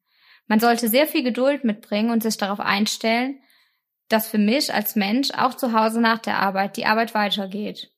Sei es, indem ich dafür sorge, dass mein Hund zur Ruhe kommt, ihm auf der anderen Seite aber auch die Möglichkeit gebe, sich auszupowern, oder auch indem ich Zeit damit verbringe, meinen Hund lesen zu lernen, ihn zu verstehen, um bestmöglich auf ihn und seine Bedürfnisse eingehen zu können. Ich wünsche mir für die Zukunft im tiergestützten Bereich viel mehr Aufklärung, einheitliche Ausbildung, dass die Institute, die ethisch inkorrekt handeln, vom Veterinäramt geschlossen werden und dass gleichzeitig mehr Offenheit und Anerkennung für die Arbeit entsteht. Außerdem wünsche ich mir, dass ein generelles Bewusstsein dafür entsteht, dass ein Therapiebegleithund, wie der Name schon sagt, in meiner psychomotorischen Arbeit den therapeutischen Prozess unterstützt und begleitet und eben nur eine Methode ist um in meiner eigentlichen Arbeit mit dem Patienten oder der Patientin das Therapieziel zu erreichen. Das heißt, ich stehe immer in der Verantwortung, diese Prozesse zu reflektieren und so anzupassen, dass die geplante Einheit für alle einen Mehrwert bietet. Vielen Dank, liebe Mary, für deine Worte. Wer mehr über ihre Arbeit erfahren möchte, findet sie auf Instagram at luna.adogwithajob. Und so langsam kommen wir auch zum Ende dieser Folge. Es folgt noch ein letzter Bericht und zwar von Saskia Fleig. Saskia ist Schulsozialarbeiterin, hat in der stationären Kinder- und Jugendhilfe gearbeitet und ist heute in einer Oberschule tätig. Ihre Hündin Holly begleitet sie einmal die Woche für Einzelförderung im Rahmen ihrer Arbeit und Saskia berichtet von ihrem gemeinsamen Arbeitsalltag, ihrer Ausbildung, Anforderungen und Gefahren beim Einsatz von Hunden in der tiergestützten Intervention. Hallo, mein Name ist Saskia. Ich bin hauptberuflich Schulsozialarbeiterin und arbeite nebenberuflich in einer Hundeschule. Ich habe zwei Hündinnen und eine davon ist ausgebildete Therapiebegleithündin. Sie heißt Holly, sie ist sechs Jahre alt und kommt ursprünglich aus Rumänien. Mittlerweile arbeiten wir seit circa drei Jahren miteinander. Äh, wir haben anfangs zusammen in der stationären Kinder- und Jugendhilfe gearbeitet. Ähm, konkret äh, heißt das in einer Wohngruppe für Jugendliche und als Erziehungsbeistandschaft. Und seit circa anderthalb Jahren arbeite ich jetzt an einer Oberschule. Oberschule bedeutet von Klasse 5 bis 10. Holly begleitet mich da einmal die Woche und wir machen an diesem Tag Einzelförderung in Form von zwei ähm, sogenannten Hundestunden für die Jahrgänge 5 bis 7. Wir arbeiten mit den jeweiligen Kindern über einen längeren Zeitraum hinweg an hauptsächlich sozialen und emotionalen Kompetenzen. Unsere Einsätze finden also während meiner Arbeitszeit statt und werden nicht extra vergütet. Wir haben damals eine Ausbildung zum Therapiebegleithundeteam gemacht und ähm, zuvor hat Holly noch einen Eignungstest durchlaufen, den sie natürlich bestanden hatte. Die Ausbildung selber beinhaltete mehrere Wochenendseminare über, ich glaube, sieben Monate. Ich fand die Ausbildung wirklich super spannend. Ich habe da wahnsinnig viel gelernt über Hunde im Allgemeinen, über Holly, über mich und über uns. Äh, und ich war echt ähm, traurig, als die Ausbildung zu Ende war. Und ähm, weil mich das alles so sehr interessiert hat, habe ich dann ähm, kurze Zeit später zusätzlich noch eine Ausbildung zur Hundetrainerin angefangen und ähm, auch vor kurzem erfolgreich abgeschlossen. Unsere Ausbildung damals beinhaltete unter anderem ähm, die Wirkungsweisen hundgestützter Therapie und Pädagogik, äh, Chancen und Grenzen hundgestützter Pädagogik und Therapie. Wie lernt mein Hund? Kommunikation im Team, wer bewegt wen, wer orientiert sich an wem, die Vermittlung rechtlicher Rahmenbedingungen, Hygienevorschriften, Übungen für den individuellen Praxiseinsatz, Ethik und Tierschutz, Ausdrucksverhalten des Hundes und Erste Hilfe am Hund. Und zum Schluss, äh, zum Schluss natürlich eine Prüfung, äh, die bestand aus einem begleiteten Praxiseinsatz, einer Video Videodokumentation eines ähm, Einsatzes und ähm, eine schriftliche Ausarbeitung äh, von dem Einsatz sowie einem Fachgespräch und einer praktischen Prüfung. Polly kam mit circa sechs Monaten zu mir und erst so nach anderthalb Jahren äh, des Zusammenlebens habe ich dann beschlossen, mit ihr die Ausbildung zum Therapiebegleithundeteam zu machen. Äh, ich hatte mir also nicht ähm, einen Hund äh, geholt mit der Idee schon, dass ich äh, mit ihr arbeiten möchte, sondern eben erst im Laufe des Zusammenlebens erkannt, dass ähm, Holly da vielleicht gut geeignet für wäre, um mit mir zu arbeiten. Und ja, ich würde mir auch nie einen Hund mit dieser Erwartungshaltung holen. Ähm, ich hole mir einen Hund, ähm, weil ich vordergründig einfach mit ihm zusammenleben möchte. Und wenn sich dann noch rausstellt, dass man auch zusammen arbeiten könnte, ist das natürlich super, aber wäre halt on top. Also es wäre einfach keine Voraussetzung für eine Anschaffung für mich.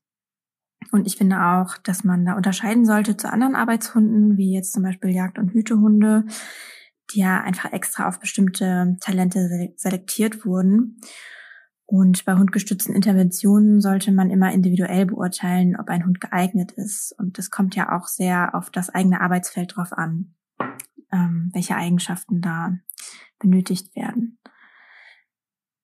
Die wichtigste Voraussetzung und äh, Anforderung in Anführungszeichen für mich an ähm, Holly ähm, ist und ähm, also war und ist immer noch, dass Holly ähm, Lust auf die Arbeit hat, dass sie also Spaß daran hat, mit mir zu arbeiten, mit den Schülern und Schülerinnen ähm, in Kontakt zu gehen.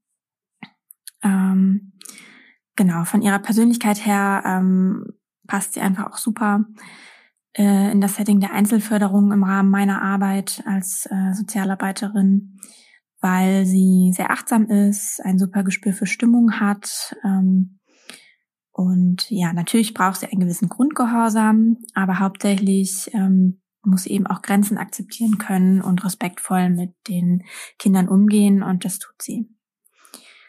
Und die Anforderungen an mich sind da schon umfangreicher. Also natürlich muss ich ähm, Holly gut kennen, ich muss sie gut lesen können in ihrem Ausdrucksverhalten, um ähm, ja unter Umständen auch äh, Überforderungen von ihr oder auch den ähm, Kindern vorzubeugen. Ich äh, muss individuelle Settings äh, gestalten können, äh, je nach Bedürfnisse, also je nach den Bedürfnissen der Schüler und Schülerinnen. Und damit trage ich einfach ein hohes Maß an Verantwortung äh, auch äh, in der Abgrenzung, weil ja, es kommen viele Forderungen von außen. Also das wird ja momentan einfach gern gesehen, die hundgestützte Arbeit, ähm, gerade auch an Schulen. Und da kommt dann einfach schnell der Wunsch vom Arbeitgeber nach mehr. Und da ist Selbstreflexion und Reflexion der Arbeit ähm, einfach total wichtig, äh, mal zu schauen, für wen mache ich das hier und ähm, habe ich noch ähm, ausreichend Hollys Wohl im Blick dabei. Ähm, genau, ich muss immer einen Plan haben. Ich muss wissen, was ist das Förderziel. Ich äh, muss auf das Förderziel abgestimmte Maßnahmen entwickeln und äh, gleichzeitig aber auch ähm, trotz Plan immer wieder in der in den ähm, Einzelsettings sehr flexibel und spontan reagieren können, ähm, weil ja es läuft nicht immer alles nach Plan logischerweise mit ähm, einem Hund und Kind und da ähm, dafür muss ich eben auch so Kleinigkeiten im Verhalten von den ähm, Schülerinnen und Schülern und auch von Holly wahrnehmen können, dass ich dann ja überhaupt erst wahrnehme, dass ich meinen Plan ändern muss und ähm, auch ändern kann. Ich stehe im äh, Austausch mit den Eltern und den Lehrkräften ähm, während dem Förderzeitraum und ich dokumentiere auch alle Einsätze, um im Nachhinein den Verlauf, auf, ähm, Verlauf auch reflektieren zu können. Wenn die Förderung endet, dann ähm, ist es total wichtig, Abschiede gut vorzubereiten und zu begleiten. Das darf man wirklich nicht unterschätzen, ähm, wie wichtig das ist äh, für die ähm, Kinder, aber auch für Holly. Ähm, dann können Abschiede auch wirklich gute Lernerfahrungen sein. Die gehören auch zum Leben. Ähm, genau, da sollte man schon einen guten Auge drauf haben, dass es eben kein unschöner Beziehungsabbruch ist. Weil dann hat man ja echt das Gegenteil erreicht von dem, was, was eigentlich die Idee der hundgestützten Förderung war. Holly hat im Rahmen der Ausbildung auch eine sogenannte Kenndecke bekommen. Das ähm, ja, dient zum einen ähm, für die Außenwirkung, dass man sehen kann, dass ein Hund im Arbeitseinsatz ist. Ähm, da stand äh, vorher Therapiebegleithündin drauf, jetzt steht Schulhund drauf und ihr Name und das Ausbildungsinstitut, bei dem wir die Ausbildung gemacht haben, so dass man eben schon von ja von außen sehen kann, dass hier ein Hund im Arbeitseinsatz ist. Und ähm, das andere oder der andere wichtige Aspekt ist auch ähm, die, dass Holly weiß, dass sie im Arbeitseinsatz ist. Ne? Also Kenndecke, Arbeitsmodus, keine Kenndecke, Freizeitmodus, äh, weil ähm, ja vielleicht auch unterschiedliche Regeln gelten für die äh, jeweilige Zeit. Ähm, als Beispiel von uns. Also zu Hause ist mir das äh, relativ egal wo Holly liegt, ähm, kann sich den Platz selber aussuchen und ähm, kommt jetzt auch recht selten vor, dass ich sie irgendwie auf ihren Platz schicken muss. Auf der Arbeit ist mir das aber total wichtig, ähm, dass ich sie auf einen bestimmten Platz ablege, um ihr ähm, auch damit zu signalisieren, zum Beispiel, dass sie jetzt gerade eine Auszeit hat, dass sie jetzt gerade nicht Teil der Interaktion äh, ist, wenn wir einen Schüler oder eine Schülerin da haben. Genau, deswegen, da gelten einfach unterschiedliche Regeln und für diese Unterscheidung ist äh, diese Kenndecke als Unterstützung für Holly da. Unser Arbeitsalltag sieht ähm, so aus, dass ich ähm, Holly ein bestimmtes Halsband äh, anlege, ihre Kenndecke anlege und ähm, wir auch eine Arbeitsleine haben. Ähm, ist alles sehr ritualisiert. Es ist auch immer derselbe Tag, an dem wir zusammen zur Schule gehen, so dass Holly auch ähm, weiß, wo es jetzt hingeht, wenn ich sie dann mitnehme. Ähm, wir haben das Glück, dass äh, die Schule, an der wir arbeiten, in einem Park liegt, ähm, so dass wenn wir da ankommen, ähm, drehen wir tatsächlich noch mal eine kurze Runde ähm, im Park. Und ähm, genau, dann sind wir gegen neun in der Schule und haben dann erstmal noch eine ganze Stunde Zeit, bevor die ähm, erste Schülerin, der erste Schüler kommt ähm, für die erste Hundestunde. Ähm, genau, dann kommt sie erstmal ins Büro. Ich habe einige ähm, SchulsozialarbeiterInnen, KollegInnen. ähm, großes Glück. Wir sind ähm, ein großes Team an dieser Schule. Ähm, ist auch nicht äh, die Regel. Und genau, Holly begrüßt dann erstmal alle, alle freuen sich und ähm, sie macht da ihre Runde. Und dann legt sie sich in der Regel erstmal irgendwo ab und ähm, ja, wartet ab, weil ähm, ich erstmal E-Mails checken muss und so weiter. Dann, wie gesagt, eine Stunde später kommt unsere erste Klientin, unser erster Klient und wir machen die Hundestunde. Ähm, sehr oft gehen wir natürlich dann auch den Park bei gutem Wetter und gehen zusammen raus. Nach der ersten Hundestunde ist erstmal wieder ähm, eine Stunde, sogar ein bisschen länger, glaube ich, äh, Pause für Holly. Äh, während den Hundestunden staubt sie schon immer ziemlich viele Leckerlis ab, so dass es jetzt nicht nochmal extra Essen gibt, während wir in der Schule sind. Genau, nach dieser Pause ist dann die zweite Hundestunde. Meistens muss ich dann die Zeit, ähm, um die erste zu dokumentieren. Und ähm, genau, Holly ist einfach auf ihrem Platz ähm, und ruht sich aus. Dann haben wir eben die zweite Hundestunde und ähm, dann, je nachdem, gehen wir im Anschluss, machen wir direkt Feierabend, fahren nach Hause nach der zweiten Hundestunde oder ähm, ich erledige noch mal ein bisschen Bürokram, Dokumentation und so weiter. Genau, und ähm, da unser Tag, ähm, unser fester Arbeitstag zusammen ist der Freitag, das heißt, wir ähm, starten dann auch direkt ins Wochenende zusammen. Genau, so sieht unser Arbeitsalltag aus und es hat sich auch ähm, gut eingespielt mittlerweile. Ähm, Olli brauchte so eine Zeit am Anfang, ähm, sich ne, an die, also Schule ist äh, nochmal was anderes wie vorher in so einer Wohngruppe. Äh, da war es natürlich deutlich ruhiger, an der Schule ist mehr los, aber da hat sie sich schnell eingewöhnt, ähm, so dass wir jetzt ähm, ja, dass diesen Arbeitsalltag sehr routiniert gestalten können. Und ähm, genau, ich es auch genau dabei belassen möchte. Äh, ich habe ja schon mehrfach erwähnt, dass ähm, Holly Spaß bei der Arbeit hat, dass mir das auch sehr wichtig ist. Es bedeutet aber nicht, dass wir noch mehr Einsätze machen wollen oder ich ähm, sie noch mehr einsetzen möchte. Äh, für uns passt das so, wie es ist, gerade sehr gut und mit allem mit mehr würde ich sie eher überfordern. Ähm, denn auch wenn es ihr Spaß macht, ist es natürlich so, dass es anstrengend ist, auch für Holly. Also die Kinder kommen äh, mit unterschiedlichen emotionalen Zuständen zu uns, bringen viele Themen mit. Und ähm, da ist Holly wirklich sehr sensibel auch für. Und deswegen ist das so genau der richtige Rahmen. Und ähm, weniger geht natürlich immer, aber mehr momentan nicht. Es ist also eine sehr anspruchsvolle Arbeit, die auch ähm, mit viel Anstrengung verbunden ist, aber eben auch sehr wertvoll sein kann. Ich arbeite mit Holly, wie gesagt, in Form von Hundestunden. Ganz konkret heißt das, an einem Tag arbeiten wir zwei Schulstunden, a 45 Minuten mit jeweils einem Kind. Dazwischen liegt immer äh, mindestens eine Stunde Pause. Holly ist in der Arbeit manchmal Eisbrecherin ähm, ja, damit Kinder sich überhaupt auf den Kontakt einlassen. Ähm, oft sind sie in der Vergangenheit von Erwachsenen enttäuscht worden und haben das Vertrauen verloren. Und da ist es für viele Kinder einfacher, sich auf eine Beziehung und soziale Interaktion mit einem Hund einzulassen. Denn Holly kommt ohne Vorurteile daher und spiegelt das Verhalten unmittelbar und gibt eine ehrliche Rückmeldung auf das Verhalten der Kinder. Somit ist Holly dann ein super Modell für zwischenmenschliche Beziehungen. Wir arbeiten gezielt an vorab gemeinsam festgelegten individuellen Themen.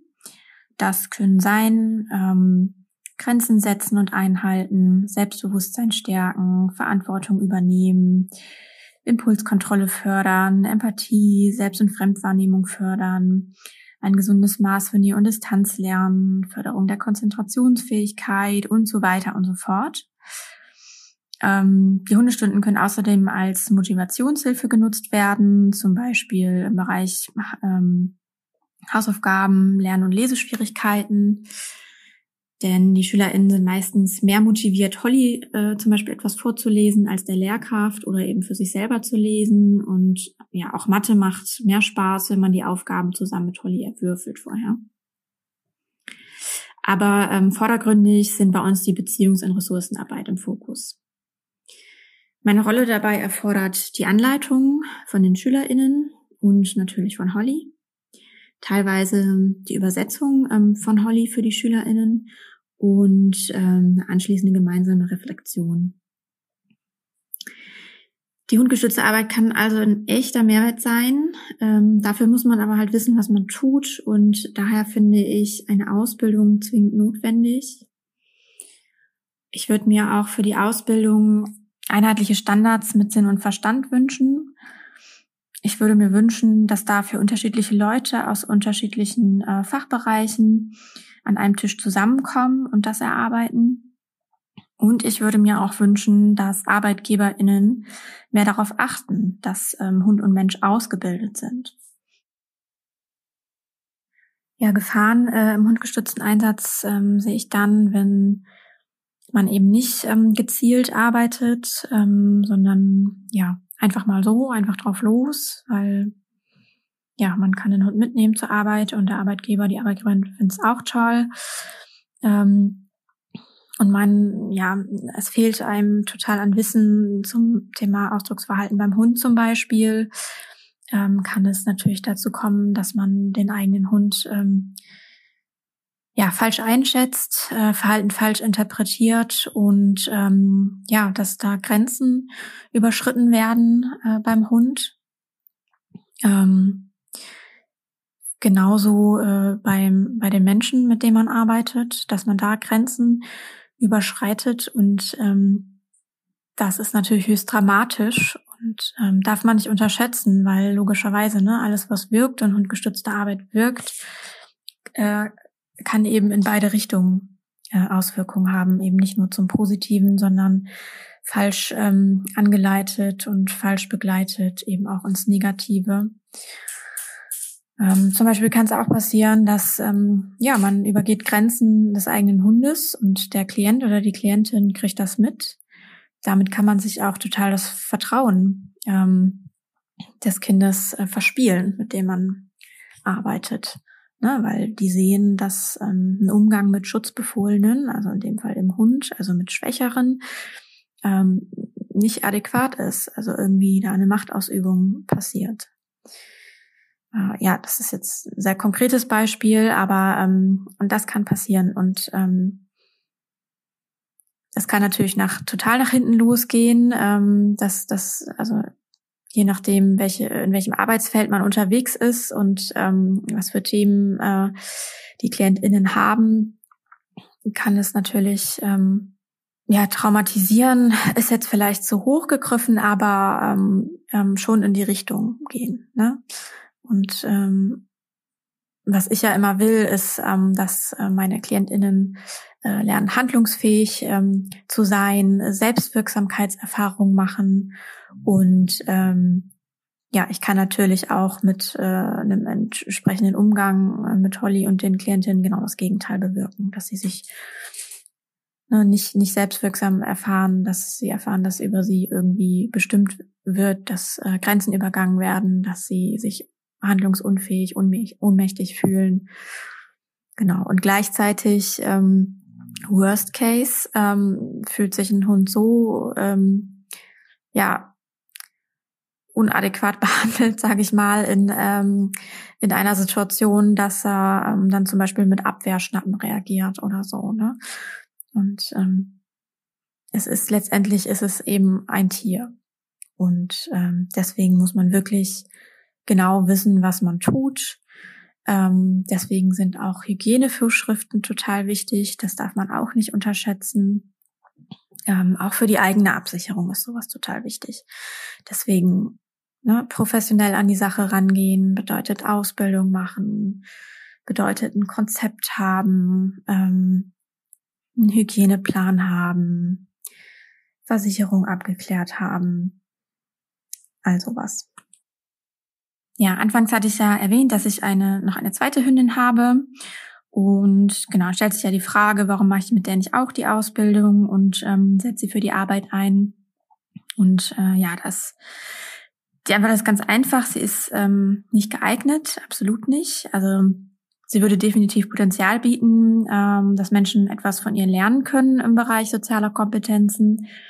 Aber damit würde ich meine andere Hündin wirklich total überfordern und ähm, sie hätte auch absolut keinen Spaß dabei in der Arbeit mit Menschen. Ja, und sollte ich irgendwann feststellen, ähm, dass auch Holly keine Lust mehr hat auf die Arbeit, dann werde ich das natürlich auch respektieren und die Hundestunden zu ihrem Wohl beenden. Ich hoffe natürlich, dass wir noch ein paar Jahre miteinander arbeiten werden, bevor ich sie in Rente schicke, weil es macht natürlich, also mir macht es unglaublich viel Spaß und es schweißt uns ähm, total zusammen. Ja, ich bin wirklich sehr dankbar, so eine tolle Hündin an meiner Seite zu haben.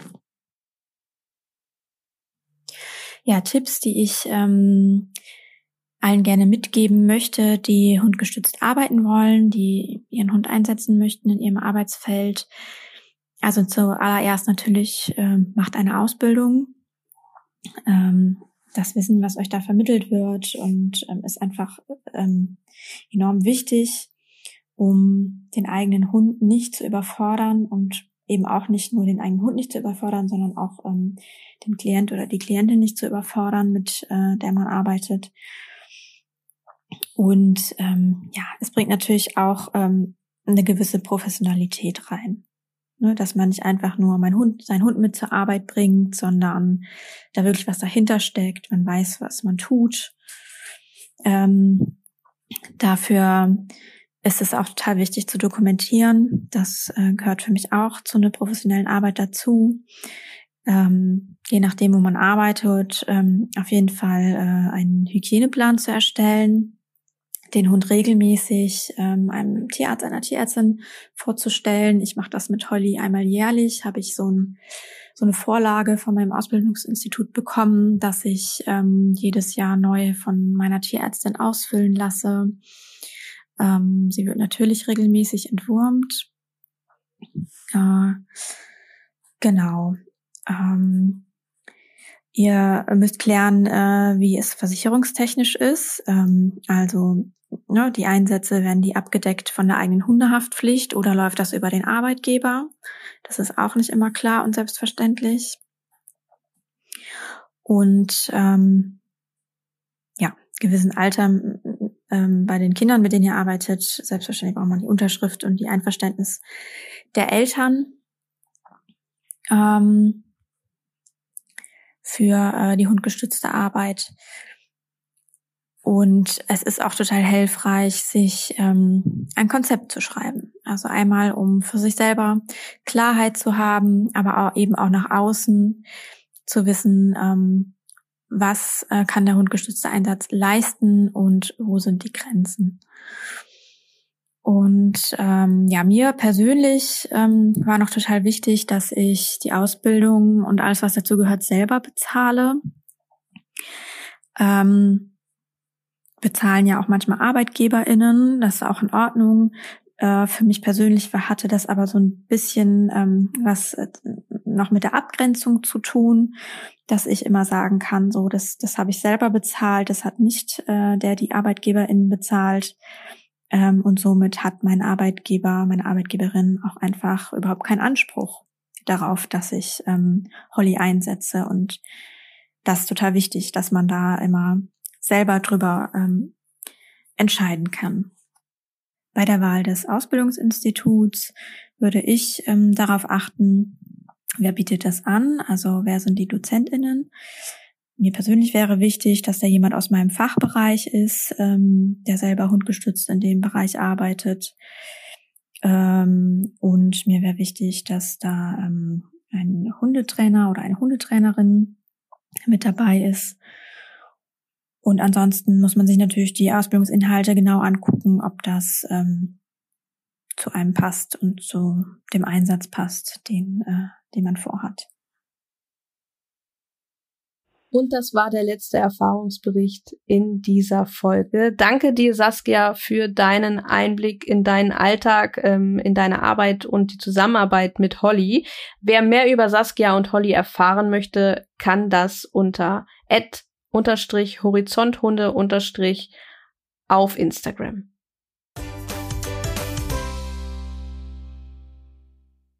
Es war mir eine große, große Freude, eure Erfahrungsberichte zu dieser Folge hinzufügen zu dürfen und natürlich auch ihnen lauschen zu dürfen. Ich denke, ihr habt diese Folge beziehungsweise unsere Beiträge zum Thema hundegestützte Intervention damit sehr bereichert.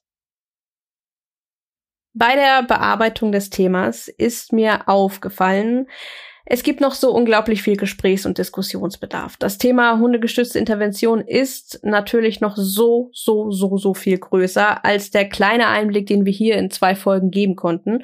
Und daher habe ich am Schluss noch eine Frage an euch.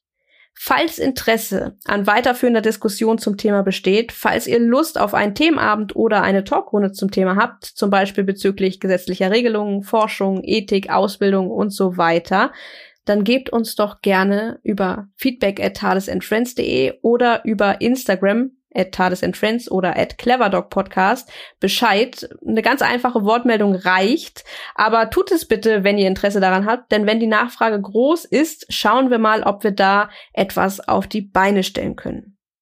Wenn ihr Themenvorschläge, Gastvorschläge, Gästinnenvorschläge uns zukommen lassen wollt, könnt ihr das natürlich auch sehr gerne tun. Und wenn ihr selbst euch als Experte, Expertin vorschlagen möchtet, weil ihr etwas zu einem bestimmten Thema in dem Bereich äh, erzählen wollt oder dort mehr drüber diskutieren wollt, dann könnt ihr das auch sehr, sehr gerne tun. Da auf jeden Fall keine Scheu. Wir sind da wirklich sehr offen für eure Vorschläge. Die Instagram-Profile und natürlich auch unsere E-Mail-Adresse findet ihr in der Beschreibung der Podcast-Folge. Da könnt ihr auch einfach nochmal vorbeigucken. Dann müsst ihr nicht hier im Ton zurückscrollen. Ja, und am Ende, wenn euch diese Folge gefallen hat, dann lasst uns doch sehr, sehr gerne ein Follow da, abonniert den Podcast oder lasst uns eine Bewertung beziehungsweise ein paar Sterne da. Da freuen wir uns sehr, sehr drüber. Und ich freue mich auch, wenn du beim nächsten Mal wieder mit dabei bist.